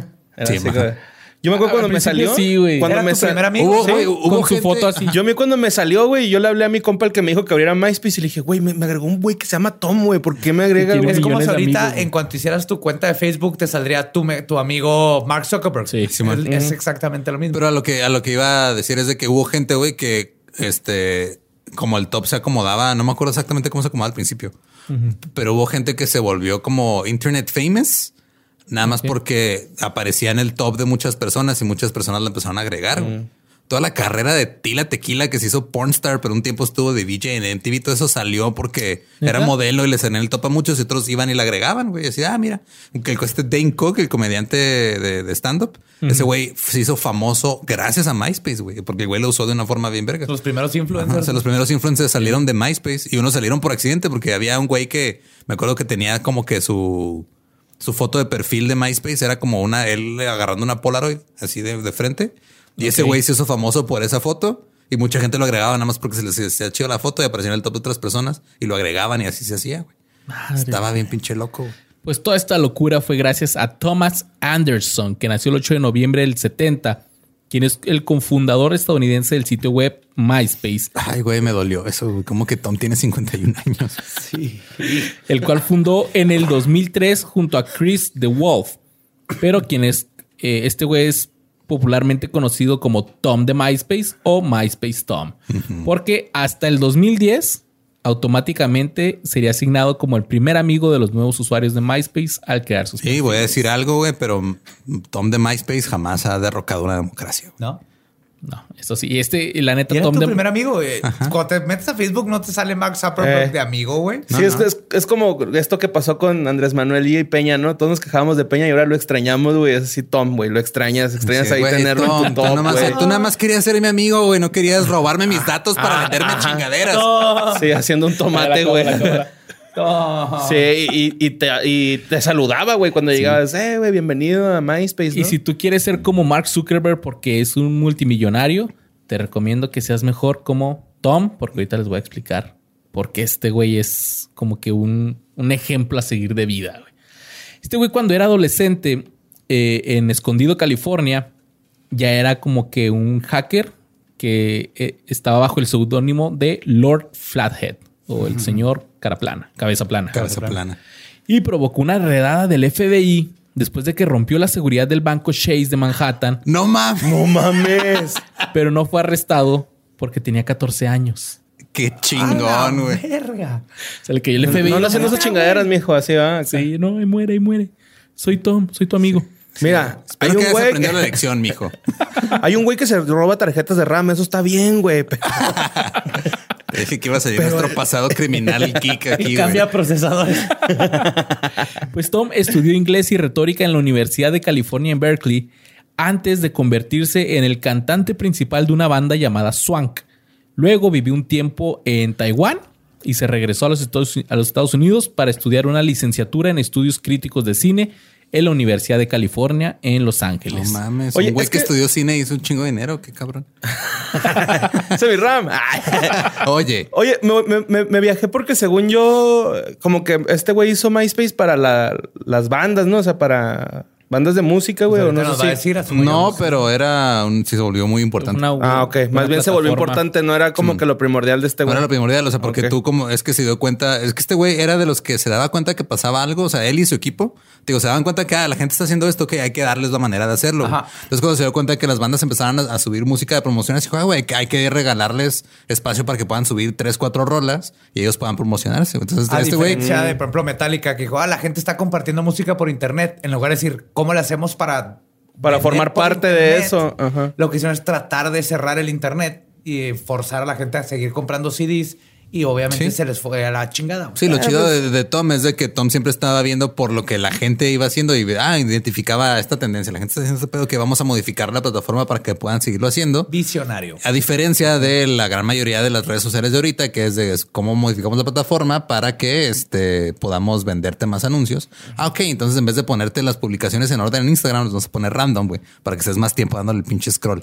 O sea, ese tipo de cosas son las que ya no hace la gente y por eso ya eso a Tom. Pinche Tom, güey. Y algo chido No que hizo verga, Tom por las bandas es ponerles este espacio para el tour. ¿No se acuerdan que Sí, venía todo el tour? sí, y si tú tuviste una banda que tenía MySpace, a huevo que te emocionabas cuando tenías tres tocadillas y lo ponías fecha y lo casa de Juanito. Segundo piso. Sí, güey. En el segundo piso y en el casting café, güey. Güey, qué chingón, güey. Era, era muy simple, güey. Todo. Pues bueno, miren, Puta Tom madre, güey. fue probador de productos y redactor en una compañía llamada X-Drive de almacen- almacenamiento digital en el año 2000, donde conoció a este güey, a The Wolf. Junto a otros empleados, Tom creó las primeras páginas de MySpace en agosto del 2003. Fundó el sitio en parte como reacción a Friendster y su política de bloquear cuentas que no usaban nombres reales. Entonces este güey dijo, ah, sí, pues yo voy a hacer una pinche red social. Voy a hacer una red social con el- mujerzuelas y y blackjack. Y que cada quien pueda ponerse de nickname lo que quiera, ¿no? Claro, güey. Ese es el, ese güey le dicen el borre, que se ponga el borre, güey. Yo, yo, tenía Borrexotl, güey. Borrexot. Simón. Nice. Sí, y luego ya después, cuando ya se estaba acabando, me puse, me, empezaron a decir mucho May- Mayito y Mayo, y Mayo López, güey. Mayito y también se te cayó una. Bueno, Oye, Eh. eran dos teléfonos. Eh, MySpace empezó a tener un gran nivel de popularidad eh, en esos años, en el 2000, Pues Como 2004, por 2005. ahí. Creo que yo abrí mi MySpace hasta el 2006. Más o menos estoy recordando. Cuando Tom tenía fechas. 30 años, mira. Cuando Tom tenía 30 años, damn. MySpace se vendió a News Corp en el 2005 por 580 millones de me acuerdo un dólares. chingo de ese pedo cuando se vendió MySpace, güey. Porque fue de, o sea, fue de no mames, o sea, porque fueron, fueron dos factores. Fue uno, un güey que hizo una página, la vendió en un chingo de dinero. Dos, la compró News Corp de Rupert fucking Murdoch, el güey de- dueño de Fox News y todo ese pedo. Asqueroso viejito. Que fue ese. cuando la- fue como fue cuando empezó a cambiar el panorama que fue de ahora estas personas, estos millonarios con un chingo de lana y que tienen medios eh, como que son los medios más importantes, ahora están volteando a ver el internet como una inversión. Y como para controlar y sacar sus cosas. Es como si Televisa eh, hubiera comprado así las redes que- independientes de Internet. Ok. Obviamente, eventualmente todo va a empezar a. Pues Televisa compró esmas.com y ya vimos cómo le funcionó eso. Sí, bueno, sí. Entonces, después de que de la adquisición de News Corp, Tom dijo: Antes yo podía hacer lo que quisiera, pero ahora se necesita más tiempo para lograr que la gente esté de acuerdo con las cosas. Mucha burocracia. Todas las revisiones y procesos presupuestarios pues se tardaban bastante tiempo y eso podía ser una molestia. Pero nada nos detiene. Por su, parte, la, por su parte, la agencia Reuters citó a un ejecutivo anónimo de News Corp que dijo: Tom era responsable de MySpace, pero terminó siendo un cuello de botella completo para hacer las cosas. O sea que ponía muchas trabas. Sí, este por- ponía trabas porque querían hacer cosas que él no quería, güey. Claro. Y porque corporativo, Tom fue reemplazado como presidente en abril del 2009 por News Corp. Y en el 2010 ya no era el amigo predeterminado en MySpace y fue reemplazado por un perfil llamado Hoy en MySpace o Today on MySpace, Ah, que abreviado es Tom. Sí, me acuerdo de esas mamadas. Tom hizo un cameo en la película de comedia Funny People del 2009, protagonizada por Adam Sandler. Y Seth Rogen. Sí, Seth Rogen. Y así Sansari siendo un personaje bien chingón. Sí, Jonah Hill también, güey. Sí, pues todo, Todos. A finales de mayo del 2012, Tom anunció que se uniría a Rocket Frog Interactive como asesor de la empresa de, de en ese entonces 16 personas con sede en Los Ángeles, quienes crearon una aplicación para Facebook. Sin embargo, en una entrevista del 2014, Tom no mencionó ningún papel de asesor en su vida en ese momento, mientras que su propaganda de Twitter en noviembre del 2018 decía, disfrutado de estar jubilado. Sí, de, de- hecho, hace poco, bueno, por hace poco me refiero, hace un- unos dos, tres meses, mm, me puse a buscar a Tom de MySpace, güey, nomás así me, me entró la nostalgia y el güey creo que tiene un chingo que no publica nada en Twitter, en su Instagram, el güey nada más publica fotos, Fotos. de él viajando en lugares bien chingones. Sí, pero no sale él, o sea, así de puros paisajes así increíbles de todo el, de todo el mundo y él está haciendo, viviendo su vida sin pedos. De hecho, estoy en la página de MySpace de Tom Anderson, güey. Y la última publica- publicación fue el 28 de junio del 2017. O Y sea, mira, su su, foto de portada es él tomando una foto en una carretera, güey. Nice. Y de hecho, en enero del 2021 puso en su Instagram, disfrutando de la buena vida, new hobby, fotografía.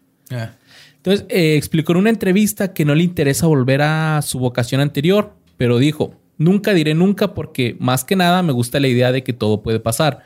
No sé exactamente a dónde me llevará la vida, la aventura y lo desconocido siempre me han atraído. Va a sacar un podcast.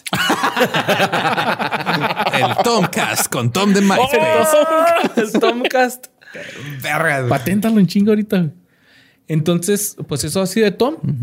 Ahí sigue con la vida, millonario, viajando, pero que fue de MySpace. Pues bueno, en su apogeo en abril del 2008, MySpace y Facebook alcanzaron los 115 millones de usuarios únicos. Estaba MySpace, llegó Facebook y zzz, MySpace perdió poco a poco frente a Facebook. eh, porque Que se de hecho, a sea, pasar a... la razón por la que Facebook compró Instagram y compró WhatsApp, güey, es porque Facebook tiene miedo de que, Que le pase de lo- que llegue alguien y le haga lo que ellos le hicieron a MySpace, güey. Ajá. Mm, ok. De que de repente llegue otra red social y se los chingue y por eso ahorita están empujando bien cabrón contra TikTok, güey. Porque TikTok, o sea, Es el tiempo, güey, Sí. marcándoles, Lo que está pasando ahorita es de que, o sea, este MySpace, digo, perdón, eh, Facebook eh, cambió el, el algoritmo de Instagram para jalar a la gente de regreso de TikTok, güey, porque ahorita están valiendo verga con TikTok. güey. Madres. Sí, este es el nuevo. el- eh, Facebook fue el nuevo MySpace y Facebook tiene miedo de que TikTok va a ser el nuevo Facebook. Oye, Porque En realidad, en realidad ya no, o sea, TikTok es el nuevo Instagram, no es que sin las fotos, güey, porque es, la gente está migrando más bien para allá de porque la gente de Facebook ahorita ya Facebook es para las tías, güey. Eso, es- eso es Es que lo Sí, hay decir, chavitos o sea, que ya no, no, no Sí, usan no, Facebook, ¿ah? Ajá. No, exacto. Hay Y- gente que y abre su cuenta de, sí de disminuye. Instagram y que dice Instagram from Facebook y no sabe qué es Facebook. Ajá. O sea, de dónde sale ahí. Y el, el- el Facebook lo que tuve, lo que le ganó ahí se hizo bien a MySpace es que tu tía en chinga se podía meter a Facebook. No era tan fácil para que tu tía, que tu tía se metiera a MySpace. Ok. Y, ahorita ya tienen sus, gente así bien sus cabrón. respuestas predeterminadas de felicidades a la princesa y todo eso, güey, porque te das cuenta que todas las tías son las que publican nada más. Madres, güey. De hecho, yo tardé en hacer la transición a Facebook porque me negaba. Yo a mí MySpace se me hacía Sí, yo también me negaba, güey. Creo que yo hice mi Facebook hasta el 2010, güey. Yo igual, güey. Así, 2010 hice Facebook. Yo me acuerdo Porque también me negaba, güey. ahí de 2000. Y yo decía, no, es que esa madre de Farmville me caga acá. Todo, Ah, sí, que todo meco, güey. Creo que hace poquito me salió todo como 7, 8 años en Facebook, güey. O sea, es bien poquito porque yo también me negaba porque era así de... No, así es como nos rastrean y... Sí, no, y digo, la- la neta, ¿para qué quiero esa yo- lo abrí, güey. las fiestas, Ajá. obviamente. O sea, la- Y luego ya me convertí en, güey, no me puedo escapar de que nos estén rastreando. Vamos a usarlo a mi favor. Ahí está el Google Home para que pueda prender mis luces cuando no estoy y me avise si hay un, un- un intruso en mi casa. Sí, y, o sea, y yo- un yo- reloj que intruso, me dice intruso. cómo ando con la- el oxígeno en la sangre. Yo lo abrí por porque se, estaba con la cuenta de YouTube y me dejaba abrirlo porque todavía no está abierto a todo el mundo, nada más a los que tenían cuenta con punto .edu al final. Y este, los únicos que tenía agregados ahí eran a la gente con la que todavía hablo de repente, güey, que es con la que eh, música en internet. Y eran mis primeros amigos de Facebook. Pues en mayo del 2009 Facebook superó a MySpace en el número de visitantes. Desde entonces el número de usuarios de MySpace ha disminuido constantemente a pesar de varios rediseños. Para el 2019 el número de visitantes mensuales había reducido a 7 millones. MySpace ha tenido una influencia significativa en la tecnología, la cultura pop y la música. Fue la primera red social en llegar a la audiencia global y desempeñó un papel fundamental en el crecimiento inicial de empresas como YouTube y creó una plataforma de desarrollo que lanzó los éxitos de Singa, Rock You y Photobucket. Y de los otros. Arctic fucking monkeys, güey. Sí, mo. Monkeys. Y de de Panic! at the Monkeys Disco. salieron gracias de, a, a MySpace, güey. Brincaron el charco de Inglaterra para acá gracias a MySpace. Uh, pero, o sea, empezaron poniendo sus rolas en MySpace o ya tenían disquera. y Gente lo grababa y luego lo ponía en MySpace y luego ellos se dieron cuenta que estaban pegando un chingo, entonces empezaron a poner sus rolas en MySpace y luego se convirtieron en The Arctic Fucking Monkeys. Se ganaron todos los Grammys, Emmys, Oscars, chambas, todo lo que existe de premios de Pero nunca, nunca tendrán un TV novelas. Aquí Qué en México les difícil, pusimos güey. el alto, güey. Claro, güey. Alguien tenía que poner en alto a los Arctic Monkeys y tenía Sí, que ser sí, México. señor. Aquí, aquí, hasta aquí llegas, cabrón. En junio del 2011, Specific Media Group y Justin Timberlake compraron conjuntamente la empresa por aproximadamente 35 millones de dólares. Espérate, güey. ¿Justin Timberlake? Justin Sí. Timberlake compró. Quería, quería convertirlo en una plataforma exclusivamente de música y luego valió verga. Ah, sí. Yo creí que era una plataforma para regresar lo sexy. Dijo, eh, tenemos que regresar lo sexy. Entonces, con mis rolas, lo lleva. Timbaland y MySpace. Se va a armar. Pues el 11 de febrero del 2016 se anunció que Time Inc. había comprado MySpace y su empresa por 87 millones de dólares. Y Time Inc. a su vez fue comprada Genio de por. los negocios. Justin no perdió lana, güey. ¿No? Le ganó, la compró por 35 y la, La vendió compró por por 35, 85. ah, compró un pedazo de chatarra, Ajá. le puso pinturita nueva, le dijo, mira, vale más. Y este la compró Como carro Merit robado. Corporation el 31 de enero del 2018. Y creo que también en el 2018 fue cuando yo regresé al MySpace. Como que me quise meter otra vez a mi MySpace. No pude porque nunca me acordé la contraseña. Pero puse el, el- la dirección. ajá. Ajá. Y así como la de ahorita la de Borre. Ya así sin fotos. Sí, y Ya no tiene nada. ¿Por qué? Pues se la han dejado ahí, güey. Sí, ahorita me salió que la última canción que tuve en mi MySpace fue Abuelita de Luis, Luis Ledesma, güey, el Children de el baterista de Café Tacuba. No. Creo que llegué a poner una de Children Garden. Uh, nice. Sexo en el otro. It's en el Otso. En exceso. Y pues eso fue de Tom. Ahí sigue el vato. Y el MySpace ahí sigue, pero ya nadie tiene MySpace. Creo. Nadie. No. y Damn. eso fue de las leyendas del internet. ¿Cómo Sí, se si alguien encuentra mi? MySpace, díganme porque no sé qué piezas de arte puse ahí. No, el mío yo sí lo cerré. O sea, ya cuando me salí, pues este, si he hecho eso. O sea, si cerraste la puerta y sí, nos sí, vemos. borré la cuenta. Yo me estoy dando que mi cuenta, me estoy dando cuenta que mi Flickr está en vergas, güey.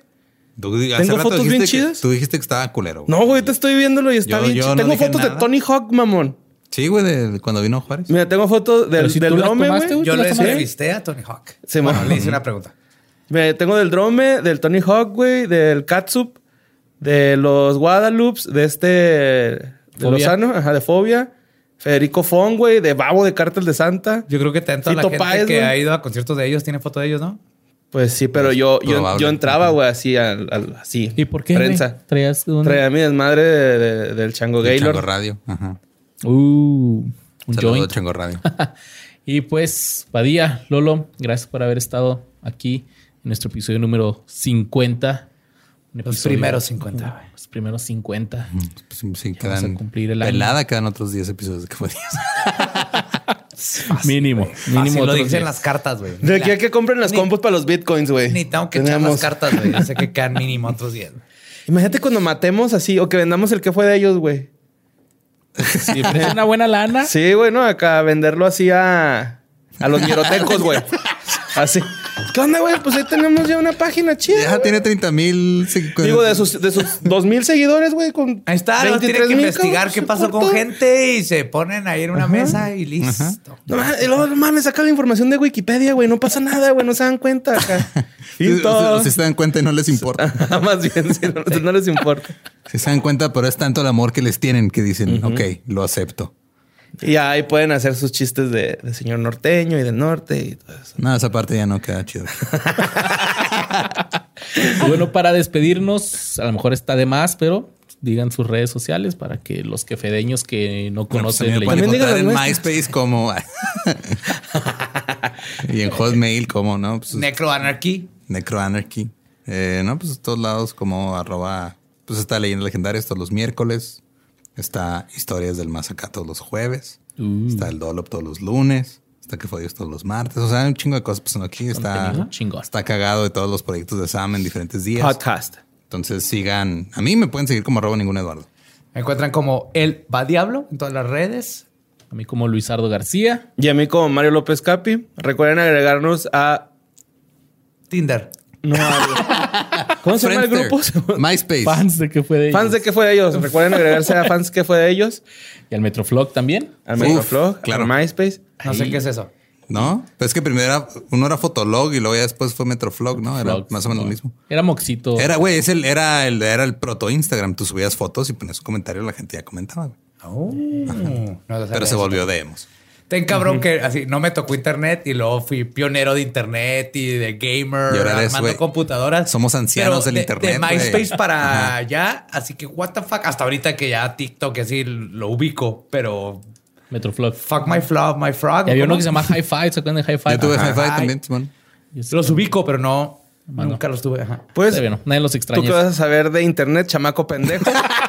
Este fue el que fue de ellos. Leyendas del? Internet. Legendario. Los amamos. Por 50 episodios. Chao, más. Hell Satan.